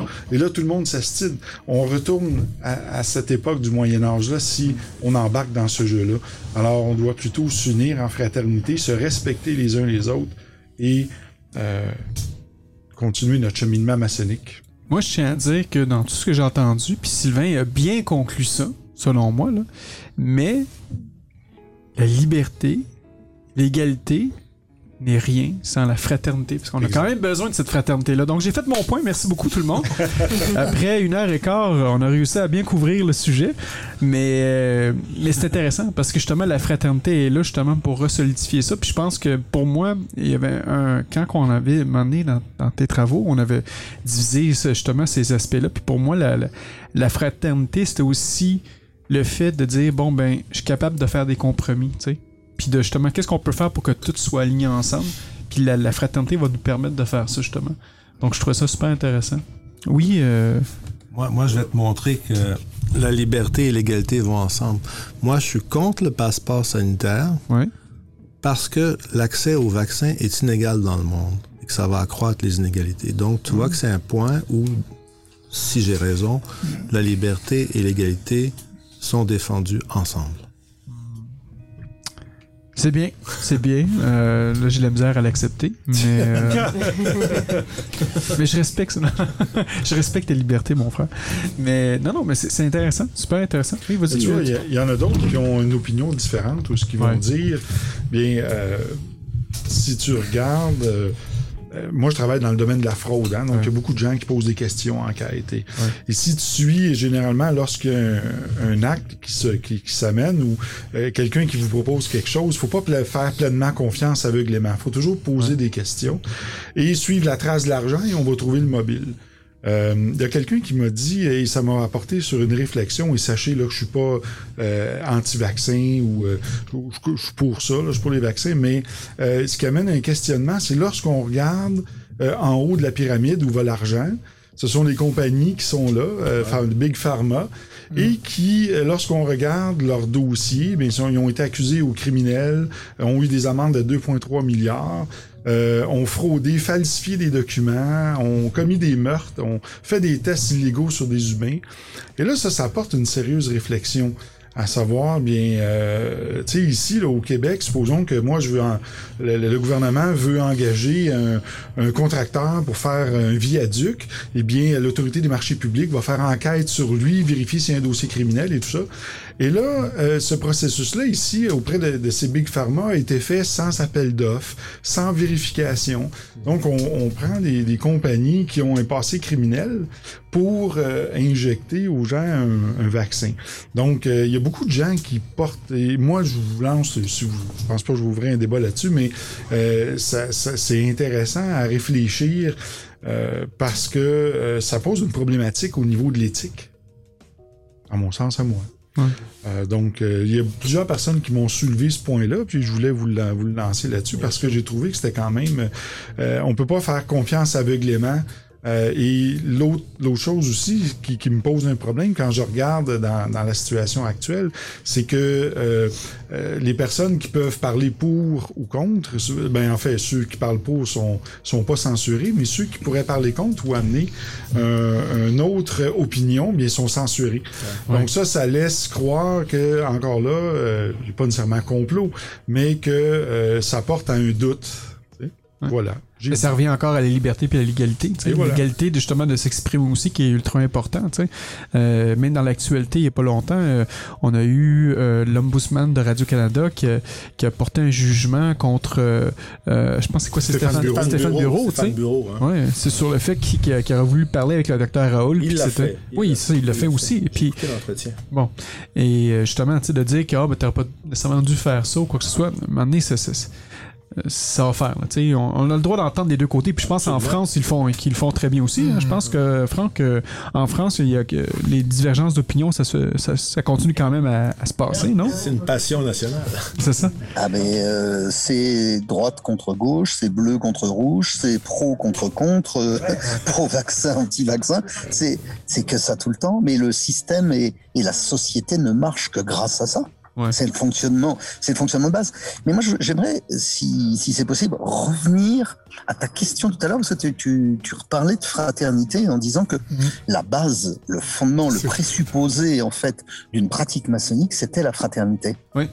Et, et moi, non, je, je m'inscris pas dans cette logique-là. Pour moi, la fraternité, c'est comme la culture c'est pas quelque chose qui est le fondement, c'est quelque chose qui est un résultat.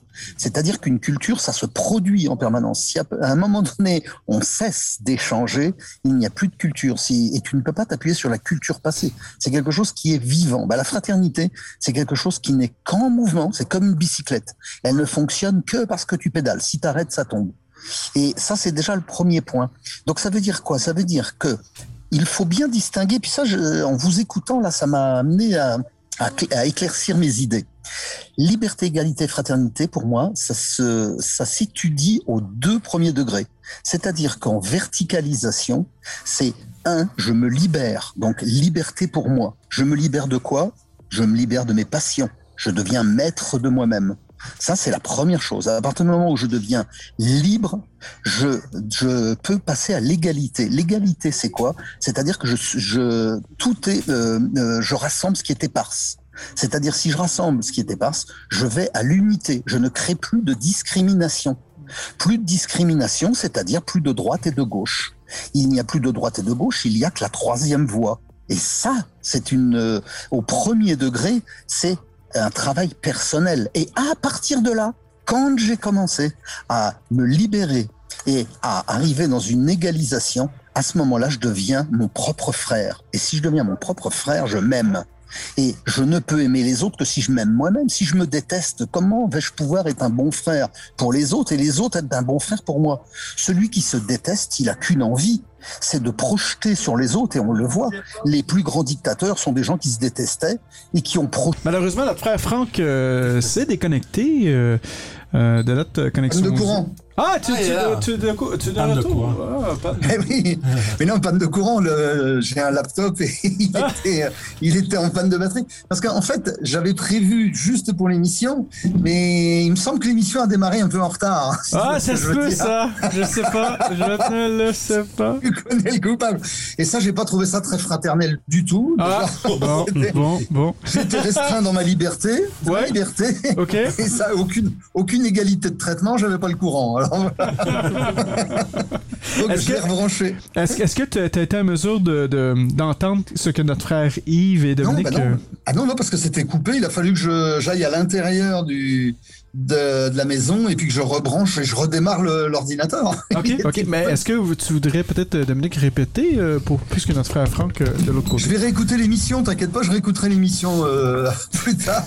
T'inquiète pas. Oui, mon frère Franck, c'était pour te dire que j'étais pas tout à fait d'accord, disons, sur ton point de vue de la fraternité. Pour moi, c'est un mot essentiel en, frat- en, en- en franc-maçonnerie. D'ailleurs, dans le mot fraternel, il y a le mot frère, et c'est quand même très très important. Euh, on rentre en maçonnerie par euh, avec un objectif, je dirais, d'apprendre bien sûr pour soi, mais aussi de redonner. Et cet amour fraternel que l'on donne aux autres, euh, bah c'est l'existence même du franc-maçon. Donc il est bien plus fort encore que la liberté et l'égalité. Et moi, quand je suis rentré en maçonnerie, c'est comme ça que je l'ai interprété. Et le plus grand la plus grande joie, c'est après de le redonner dans le monde profane, cette fraternité, et de la de l'accélérer par le mot charité. Je dis toujours que ce mot charité, c'est un petit peu la succession des trois mots qui sont notre doctrine, entre guillemets, parce que derrière, on est là pour redonner, pour amener aux autres et pour, euh, je dirais, quand on passe dans les, dans les grades supérieurs, ce mot charité, on nous le demande assez souvent, on nous en parle assez souvent. C'est-à-dire de pouvoir, dans le monde profane, redonner notre apprentissage de la fraternité par la charité et à faire don de soi et don pour les autres. Donc c'était simplement de dire que pour moi, la fraternité, elle est hyper importante. Voilà, j'ai dit. Et de l'autre côté. De l'autre côté, vous le. Je me, je me répète donc tout à Ah l'heure. oui, oui, vas-y. C'est correct, moi, je, je, je modifie tout ça au montage. Ça va, un grand travail que je vais devoir faire ce week-end. Ben, moi, mon point, c'était que la fraternité, c'est c'est cette- c'est ce projet maçonnique qui est fou, mais en même temps euh, réel, de, de transcender les frontières géographiques et culturelles, même, même temporelles, hein, parce que c'est une chaîne qui nous relie au passé et qui tend vers l'avenir, et qui fait que des francs-maçons de partout dans le monde euh, peuvent dépasser certaines différences linguistiques et culturelles et, et se retrouver entre frères et entre sœurs. Pour moi, ça, c'est l'essence même du projet maçonnique. Et je faisais valoir aussi que en, en début d'émission, j'ai dit que dans l'histoire des sociétés humaines, on, on tentait d'instituer par la loi l'égalité et la liberté de façon variable, bien sûr, tandis que la fraternité, c'était plus un appel spirituel, un appel d'ordre moral. Mais ce qui distingue la franc-maçonnerie, c'est aussi la tentative d'instituer la, la fraternité au sein des loges et, et d'élargir ça au monde au monde civil. Et une, un exemple que je voulais donner, c'est dans notre règlement général, au, chapitre sur la, la, la justice maçonnique, il est dit, mais je me, je me souviens pas du numéro de l'article, là, c'est l'objectif d'un tribunal maçonnique est d'obtenir ou de rétablir la concorde fraternelle. Et donc, il y a un lien fraternel qui a été brisé. Le but du tribunal maçonnique, c'est de rétablir ce lien. C'est sûr qu'on veut toujours chercher la vérité et que s'il y en a un qui est coupable, il faudra bien qu'il l'assume.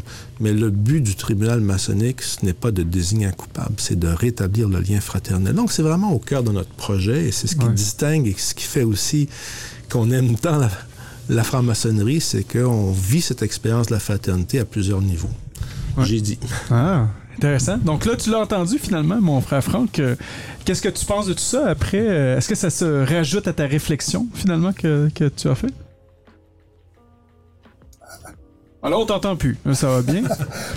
Disons qu'aujourd'hui, c'est. Ça y est, si je mets, si je mets pas le micro, c'est normal. C'est ouais, qui était pas mis.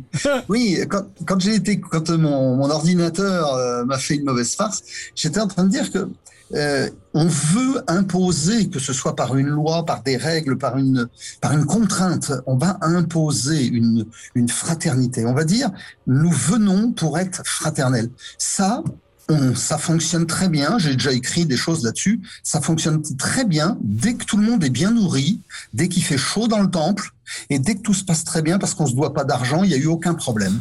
Mais on se rend compte très rapidement que au premier dérapage, c'est-à-dire euh, il suffit de mettre un buffet avec à manger dessus. Et puis, on les laisse pendant une demi-heure à regarder le buffet, puis à un moment donné, on leur dit, allez-y, allez vous servir. Et là, on les voit se jeter dessus, il n'y a aucune fraternité. Et ça, que ce soit chez les maçons ou chez les profanes. Quand il s'agit de nourriture, c'est ça. Deuxième chose, et là, ce sont les, trucs élémentaires. Vous mettez le feu dans une pièce où il y a des maçons. Et là, on va voir la politesse, qui va laisser passer qui devant, disant, je vais être très fraternel. Non, tout le monde se jette à la porte, et c'est celui qui va pouvoir, c'est en France, on a connu ça en 1900, c'était le bazar de la charité. Il a brûlé avec euh, les, les, têtes couronnées et les personnages les plus importants de l'État. Il y a eu plus de 100 femmes qui ont brûlé dans cet incendie. Les hommes sont partis les premiers, ils ont laissé les femmes brûler à l'intérieur avec leurs grandes robes et des longs tissus. Ça veut dire que là, quand c'est comme ça, la fraternité, c'est quand on est bien poli, bien nourri dans une situation où tout va bien. Mais on a connu en France la problématique de la guerre et de, de l'arrivée de Pétain et des nazis. Et là, on a vu quoi? On a vu des maçons qui se sont comportés pire. Mais quand je dis pire, c'est pire que des profanes. Et à la fin de la guerre, les grandes maisons maçonniques, sans donner de nom, mais je les connais, j'ai travaillé dessus, sur ce sujet. Les grandes maisons maçonniques ont fait deux à trois ans de chasse pour savoir qui avait collaboré. Et, au bout de trois ans, elles ont arrêté parce que c'était sans fin, c'était un travail sans fin. Donc il ne s'agit pas de quelques maçons qui ont collaboré et qui se sont comportés comme des salauds, il s'agit d'une quantité très importante, ce qui veut donc dire quoi? Ça veut dire que quand tout va bien, tout le monde est bien nourri, les maçons sont merveilleux, et quand euh, ça va mal, eh bien, euh, on est dans une proportion, on va pas dire sensiblement la même, c'est pas vrai. Je pense que la maçonnerie rend des gens bons encore meilleurs et la maçonnerie ne rend pas bon des salauds. Donc, ça veut dire que la maçonnerie n'a pas un pouvoir extraordinaire. Et mon propos est que la fraternité n'est pas le fondement. La fraternité est le résultat. Le problème, c'est que au second degré, on va travailler ça avec la fraternité avec les autres. Au premier degré, on doit le travailler avec soi-même. Et si on ne se réconcilie pas avec soi-même, on peut pas se réconcilier avec les autres. C'est impossible. Au moindre dérangement, on reporte sur les autres. J'ai entendu tout à l'heure notre frère Yves parler de bouc émissaire. On est dans le bouc émissaire. On va chercher des boucs émissaires et c'est le bordel dans la loge. Et là, on arrive sur euh, euh, les francs-maçons qui démissionnent. Et la maçonnerie, euh, les démissions en maçonnerie, c'est pas que des, des apprentis. L'une des plus grandes obédiences françaises, tenez-vous bien, le chiffre est vérifié, a actuellement plus de 1000 maîtres, 1000 maîtres qui démissionnent chaque année. Et c'est une des plus grandes obédiences de France. Donc, je vous laisse, c'est juste une seule pas toute la France. Donc, quand des maîtres qui sont au troisième degré, qui ont 5 ans, 10 ans de maçonnerie démissionnent, c'est qu'il y a quelque chose qui n'a pas été expliqué dès le départ. Et ce quelque chose, c'est peut-être ce travail du premier degré. Et ce travail du premier degré, c'est l'illusion qu'on ne vient pas pour chercher la maçonnerie, on vient pour la, la fraternité, on vient la cultiver soi-même. Et on vient non pas demander aux autres ce qu'on n'est pas capable de se donner soi-même. Voilà. Vas-y, mon frère Dominique. mon frère Franck, euh, J'ai lu un livre il y a quelque temps, c'est justement les... Pas un livre de Franck Foucari, j'espère, parce que... Les francs-maçons sous l'occupation. Donc c'est très, très intéressant parce que c'est, ça a été... Euh, j'ai plus le nom de l'auteur, c'est dommage. Euh, il y a une... Il y, a des choses qui sont fausses dans l'histoire. Je dirais que les maçons, euh, en général, et tu, as tout à fait raison, beaucoup de maçons, euh, je dirais, sont montés au créneau pour garder simplement leur, euh, fonction, parce que tous les fonctionnaires d'État qui étaient maçons juifs à l'époque ont été chassés, bien sûr, de leur, de leur emploi. Donc c'était pour garder leur emploi. Et il faut savoir que Laval, Laval avait failli être initié il avait failli être initié et qu'il n'avait pas, je dirais, d'objection majeure sur les francs-maçons. Et que la plupart des maçons qui sont morts en déportation, c'était des maçons qui étaient des résistants. Moi, j'ai eu la chance, mon père est un grand résistant. Il m'a toujours dit, tu sais, euh, à la, j'ai jamais vu autant de résistants à la libération, alors qu'ils étaient, euh, il y avait 95% de collaborateurs en France pendant pratiquement toute la durée de la guerre. Il m'a dit tout le monde avait des brassards FFI, euh, c'était quand même assez extraordinaire. Enfin, je pourrais en raconter beaucoup là-dessus. Mais pour revenir à la maçonnerie, c'est vrai que on s'en est servi également et on s'en sert encore. Beaucoup de maçons aujourd'hui veulent rester, bien sûr, dans euh, l'incognito, de, de ne pas vouloir se dévoiler, parce qu'ils disent, vous vous rendez compte, il y a le danger pendant la guerre, on a, on a arrêté des maçons parce qu'ils étaient francs-maçons, on les a déportés, ce qui est faux. On n'a pas déporté vraiment des maçons parce qu'ils étaient maçons, on les a déportés, comme je disais tout à l'heure, parce qu'ils étaient résistants, ils avaient, ils s'étaient investis dans la résistance, ou quelques-uns parce qu'ils étaient homosexuels. Mais donc le reste, c'est une image populaire qui est à la limite renchérie par certaines personnes pour se donner de l'importance. Alors c'est pas du tout fraternel parce que c'est simplement politique et ramené à, un égoïsme que je déteste. Pour revenir dans, dans, une, dans ce que tu disais tout à l'heure, donc sur la fraternité en loge. Je pense que la fraternité en loge, elle est très importante. Et là, celui qui est le responsable, c'est l'animateur. Euh, le vénérable maître dans une loge, c'est difficile, mais c'est lui qui anime. C'est lui qui, qui ramène les frères à cette fraternité.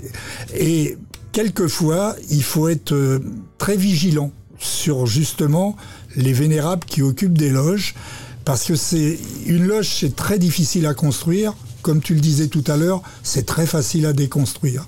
Et il suffit d'avoir un, vénérable qui ne maîtrise pas, enfin c'est pas maîtrisé, qui n'amène pas, je dirais, cette, cette ambiance en loge, cette fraternité en loge pour que derrière, ça part à volo et que tu tu descends de ta loge et que ta loge elle soit complètement explosée. Alors ce que tu disais aussi, c'est vrai qu'il y a beaucoup de maîtres qui démissionnent. Là aussi, dans la maçonnerie, bah, je dirais c'est un peu comme à l'extérieur aujourd'hui. Il y a beaucoup d'ego, euh, surtout dans les anciens surtout dans les anciens. Il y a des nouveaux, des jeunes qui arrivent maintenant, donc qui sont peut-être un petit peu plus à la, la, recherche, du, la recherche du spirituel, parce que maintenant, euh, il n'y a plus de religion, il n'y a plus la, la, religion catholique, et je dirais, elle n'existe plus. La chrétienté, euh, enfin, les chrétiens résistent un peu, disons, avec les, les, autres obédiences, pro, pardon, obédiences protestantes, mais... Euh, quelquefois, je, fais une, parenthèse parce que on se demande ce que les gens recherchent. Cette spiritualité-là, donc, elle a été euh, complètement... Euh, elle n'existe plus, comme je disais, dans le catholicisme. Par contre, l'islam qui arrive, et pourtant Dieu sait si euh, je suis critique à ça, et je fais partie de beaucoup d'associations, j'ai fait partie de la LICRA aussi dans le temps, en France, l'islam propose une société avec des valeurs société où disent bah nous on respecte les femmes, les femmes bien sûr elles sont voilées etc. Mais on les respecte à leur euh, à leur niveau. Ils, ils, se, ils, se, disent que bah c'est pas l'argent qui les fait fonctionner, c'est la spiritualité etc etc. Ce qui fait que on a des jeunes de banlieue quelquefois disons euh, sont par les salafistes récupérés et ce qui amène, je dirais aujourd'hui, à cette forme de spiritualité qu'ils retrouvent et après, ça tombe dans l'islamisme radical, et là, c'est le délire. Mais c'est vrai que je ramène ça à la franc-maçonnerie. Nous, on a beaucoup de maçons qui rentrent, beaucoup de jeunes, et je pense que ça doit être pareil en France, beaucoup de personnes qui recherchent justement cette spiritualité qu'ils n'ont plus.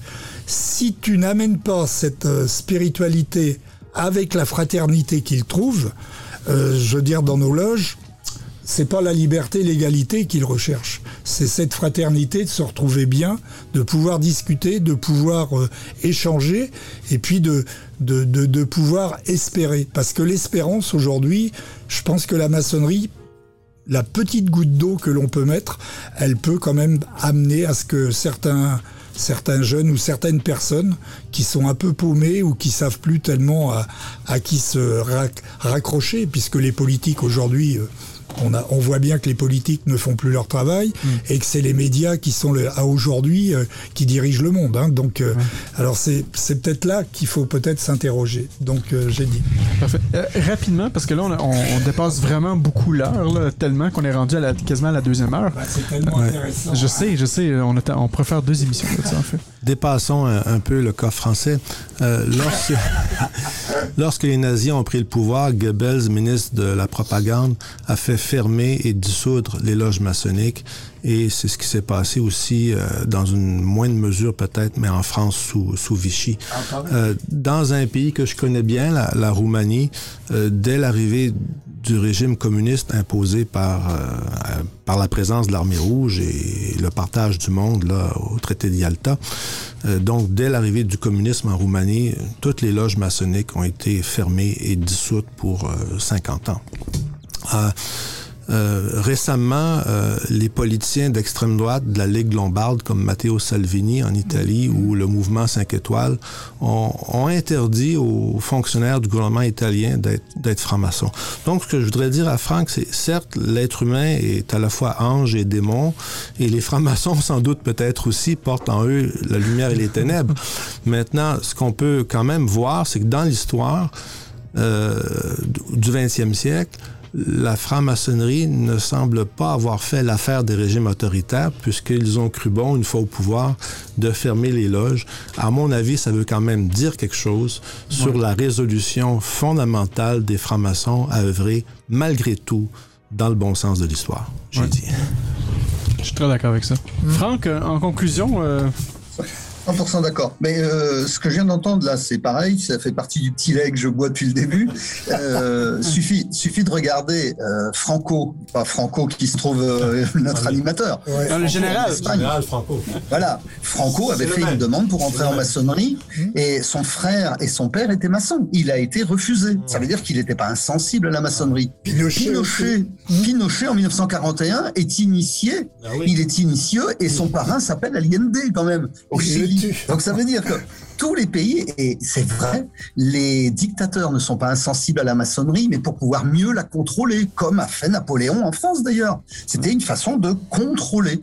Mais effectivement, quand les, les dictateurs arrivent au pouvoir, qu'est-ce qu'ils font? Ils musellent la maçonnerie et ils en font un instrument de pouvoir. Mais les maçons eux-mêmes, et là je rejoins complètement notre frère, les maçons eux-mêmes sont des rebelles et ne sont pas prêts à, à adhérer ou à collaborer avec des, avec des dictateurs, quels qu'ils soient. Et on vient de le voir là par exemple, euh, tu n'as pas parlé de ça tout de suite, mais le Portugal ouais. a, a entériné la semaine dernière une loi tous les politiciens maintenant doivent se déclarer maçons. Ouais. Mais à ce moment-là, euh, allons-y, on va jusqu'où là C'est, ce sont, faut aussi dire de quelle religion on est, dans quelle position on fait l'amour.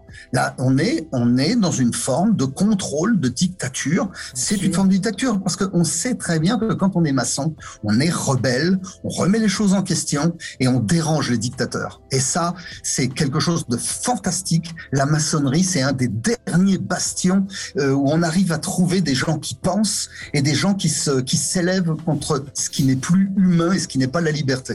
Mm. Puis pour être rebelle, moi je suis rebelle, je peux vous le dire des fois. Et. Si je vais me remettre des fois sur le droit chemin, Je peux vous des dire. fois, c'est toi, mon frère, qui me remet sur le doigt. C'est ça. On est deux rebelles. C'est la fraternité. Ouais! C'est l'égalité. Merci sincèrement d'avoir été euh, présent parmi nous. Merci Franck euh, pour euh, avoir été aussi longtemps avec nous parce que li- li- euh, littéralement on a abusé un peu de ton temps. Donc un, un- un grand merci. Merci de t'avoir caché dans une grotte. Là, là, Là, je crois pour de vrai, t'es là, t'es vraiment dans les toilettes, c'est ça? Dans les toilettes, là. Ouais, ouais, là, là, c'est vrai. hein? Ouais, ouais. Dans le cabinet de, de, De réflexion. Je réfléchis plus beaucoup, j'ai trop faim là. Il est l'heure, il est l'heure du souper chez nous. Alors. Euh, ben écoute, mon, mon frère, on va commencer avec toi avec le mot de la fin. Donc, euh, je, te, je te laisse aller avec ton mot de la fin.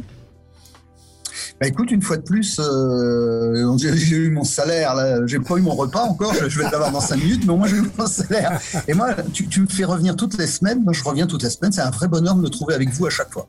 À chaque fois, c'est des discussions. euh, bon, mon cœur, euh, j'ai- j'ai- c'était quoi? J'ai le cœur québécois. C'était ça le slogan, je crois. hein. Je Mais me quand souviens, on a oui. vécu au oui, quand on a vécu au Québec quelques années, c'est vrai qu'on a le cœur québécois. Et moi, je suis pas né au Québec, j'y ai passé cinq ans de ma vie.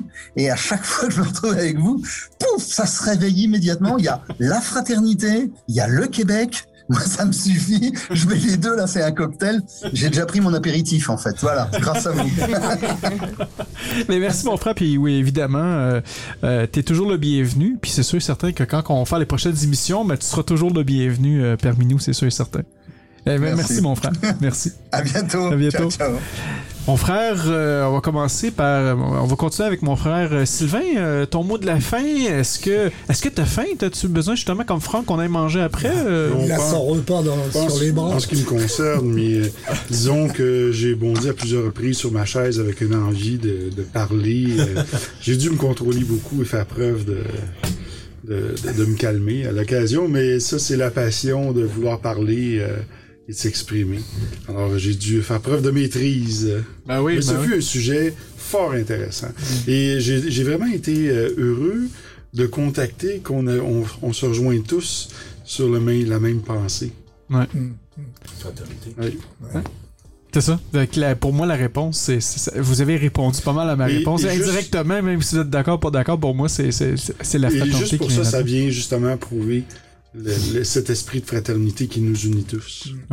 C'est vrai. Mais merci, merci Sylvain. Sœur Claudia? Et pour moi, c'est un, c'est un, c'est un grand trésor de pouvoir échanger comme ça parce que ça nous aide à vraiment clarifier de plus en plus nos, nos, euh, notre vision des choses, euh, notre, notre pensée intérieure, euh, la manière dont on va la- l'exprimer à l'extérieur, la mettre en action. Donc, euh, je trouve ça très enrichissant. Puis, je pense qu'on aurait pu continuer comme ça toute la journée. Euh, puis, euh, voilà. Donc, euh, j'ai déjà hâte à la prochaine émission. Oui, d'ailleurs, qui va être au mois d'août. euh, euh, Il y a des petites rumeurs qui disent que euh, le sujet qu'on pourrait peut-être aborder, là, je dis ça comme ça. Des rumeurs, Franco. Des rumeurs. Moi, j'aime ça partir des Je rumeurs. sais que Le moulin à rumeurs. des rumeurs. Euh, on a fait, je sais pas si tu te souviens, Claudia, on avait fait une belle série de trois qui était le deuxième surveillant, le premier surveillant et le vénérable maître. Et là, je me suis dit que un sujet qui pourrait vraiment être intéressant, c'est de parler d'une autre fonction, qui est la fonction du grand maître. Et euh, j'avais déjà envoyé l'invitation à notre euh, Sérénissime, à notre Sérénissime à nous, de la Grande Loge Annie, et un très respectable d'une obédience régulière québécoise qui pourrait venir aussi euh, avec nous jaser de ça. Donc, ça pourrait être un sujet. Donc, c'est un petit moulin à rumeurs comme ça qui dit que peut-être au mois d'août, on pourrait faire ce- cette émission-là. Si tout le monde est disponible, ce serait très intéressant de parler justement de la fonction du grand maître. Euh, comme qu'on a parlé du vénérable maître et des autres fonctions. Ça serait bien aussi d'avoir un grand maître euh, d'Europe qui se joindrait à la conversation. Oui, on pourrait, on pourrait, on pourrait, s'il y a des grands maîtres de, européens qui voudraient se joindre à nous, ça pourrait être super intéressant aussi. Je pourrais peut-être en trouver un. Ouais, bon, parfait ça. Mais moi, ce que je voulais dire, euh, le frère Franck a fait l'éloge euh, des Québécois. C'était très chouette de l'entendre. Moi, j'aimerais faire l'éloge euh, de la France, mais je sais qu'il n'est plus là, mais il va Ah, il- peut-être... va, l'entendre. L'écouter. hein. Alors, parce que la France est quand même la patrie de la franc-maçonnerie des, des Lumières. Et la France, c'est un pays où il y a une franc-maçonnerie très vivante, où il y a aussi, euh, notre frère Franck parlait de répondre aux enjeux actuels. Moi, je pense qu'il y a beaucoup de réflexions là-dessus. Et puis, j'aimerais peut-être dans une prochaine émission, si tu nous en donnes l'occasion, Franco, Ah de, parler de ces idées nouvelles qui émergent dans la franc-maçonnerie française que, que, je, que je connais et que je suis. C'est parfait. On pourra faire ça. On regardera ça peut-être pour le mois de septembre ou le mois d'octobre. Ça Mer- Merci en tout cas, c'est Ouais. super. Merci, merci d'avoir été là. Mon frère euh, Dominique? Moi, c'est toujours un plaisir de, de, de, conver- de converger, euh, enfin de conver- Converge aussi. on converge aussi, d'avoir une conversation aussi, euh, aussi intéressante. Et bah, ça, prouve bien que la maçonnerie, elle, a aussi ça.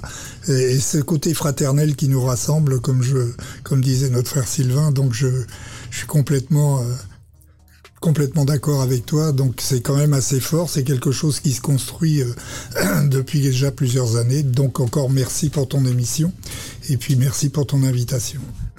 Écoute, euh, comme toi, ben, oh, tu me redonnes le micro aussi. Franco, euh, je voulais Ouais. ajouter un petit quelque Vas-y, chose vas-y. qui est intéressant. Le micro ici est dans un, une, c'est comme une shop de bière. Ouais. Et ça rappelle, Pour Mason.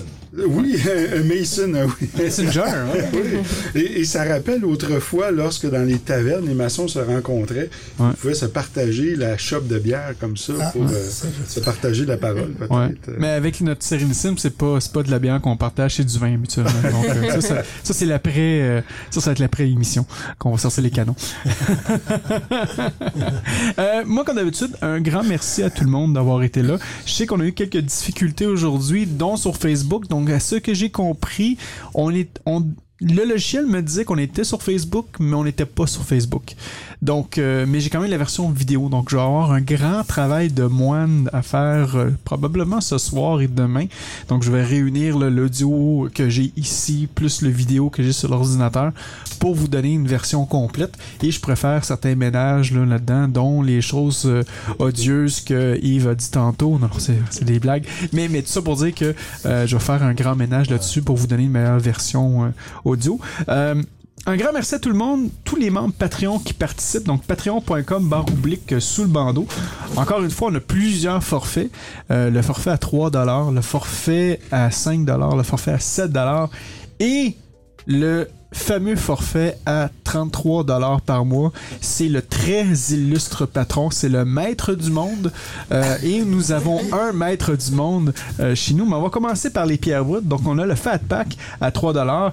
Euh, nous avons aussi Gloria aussi qui nous donne un 3 dollars. Donc un grand merci.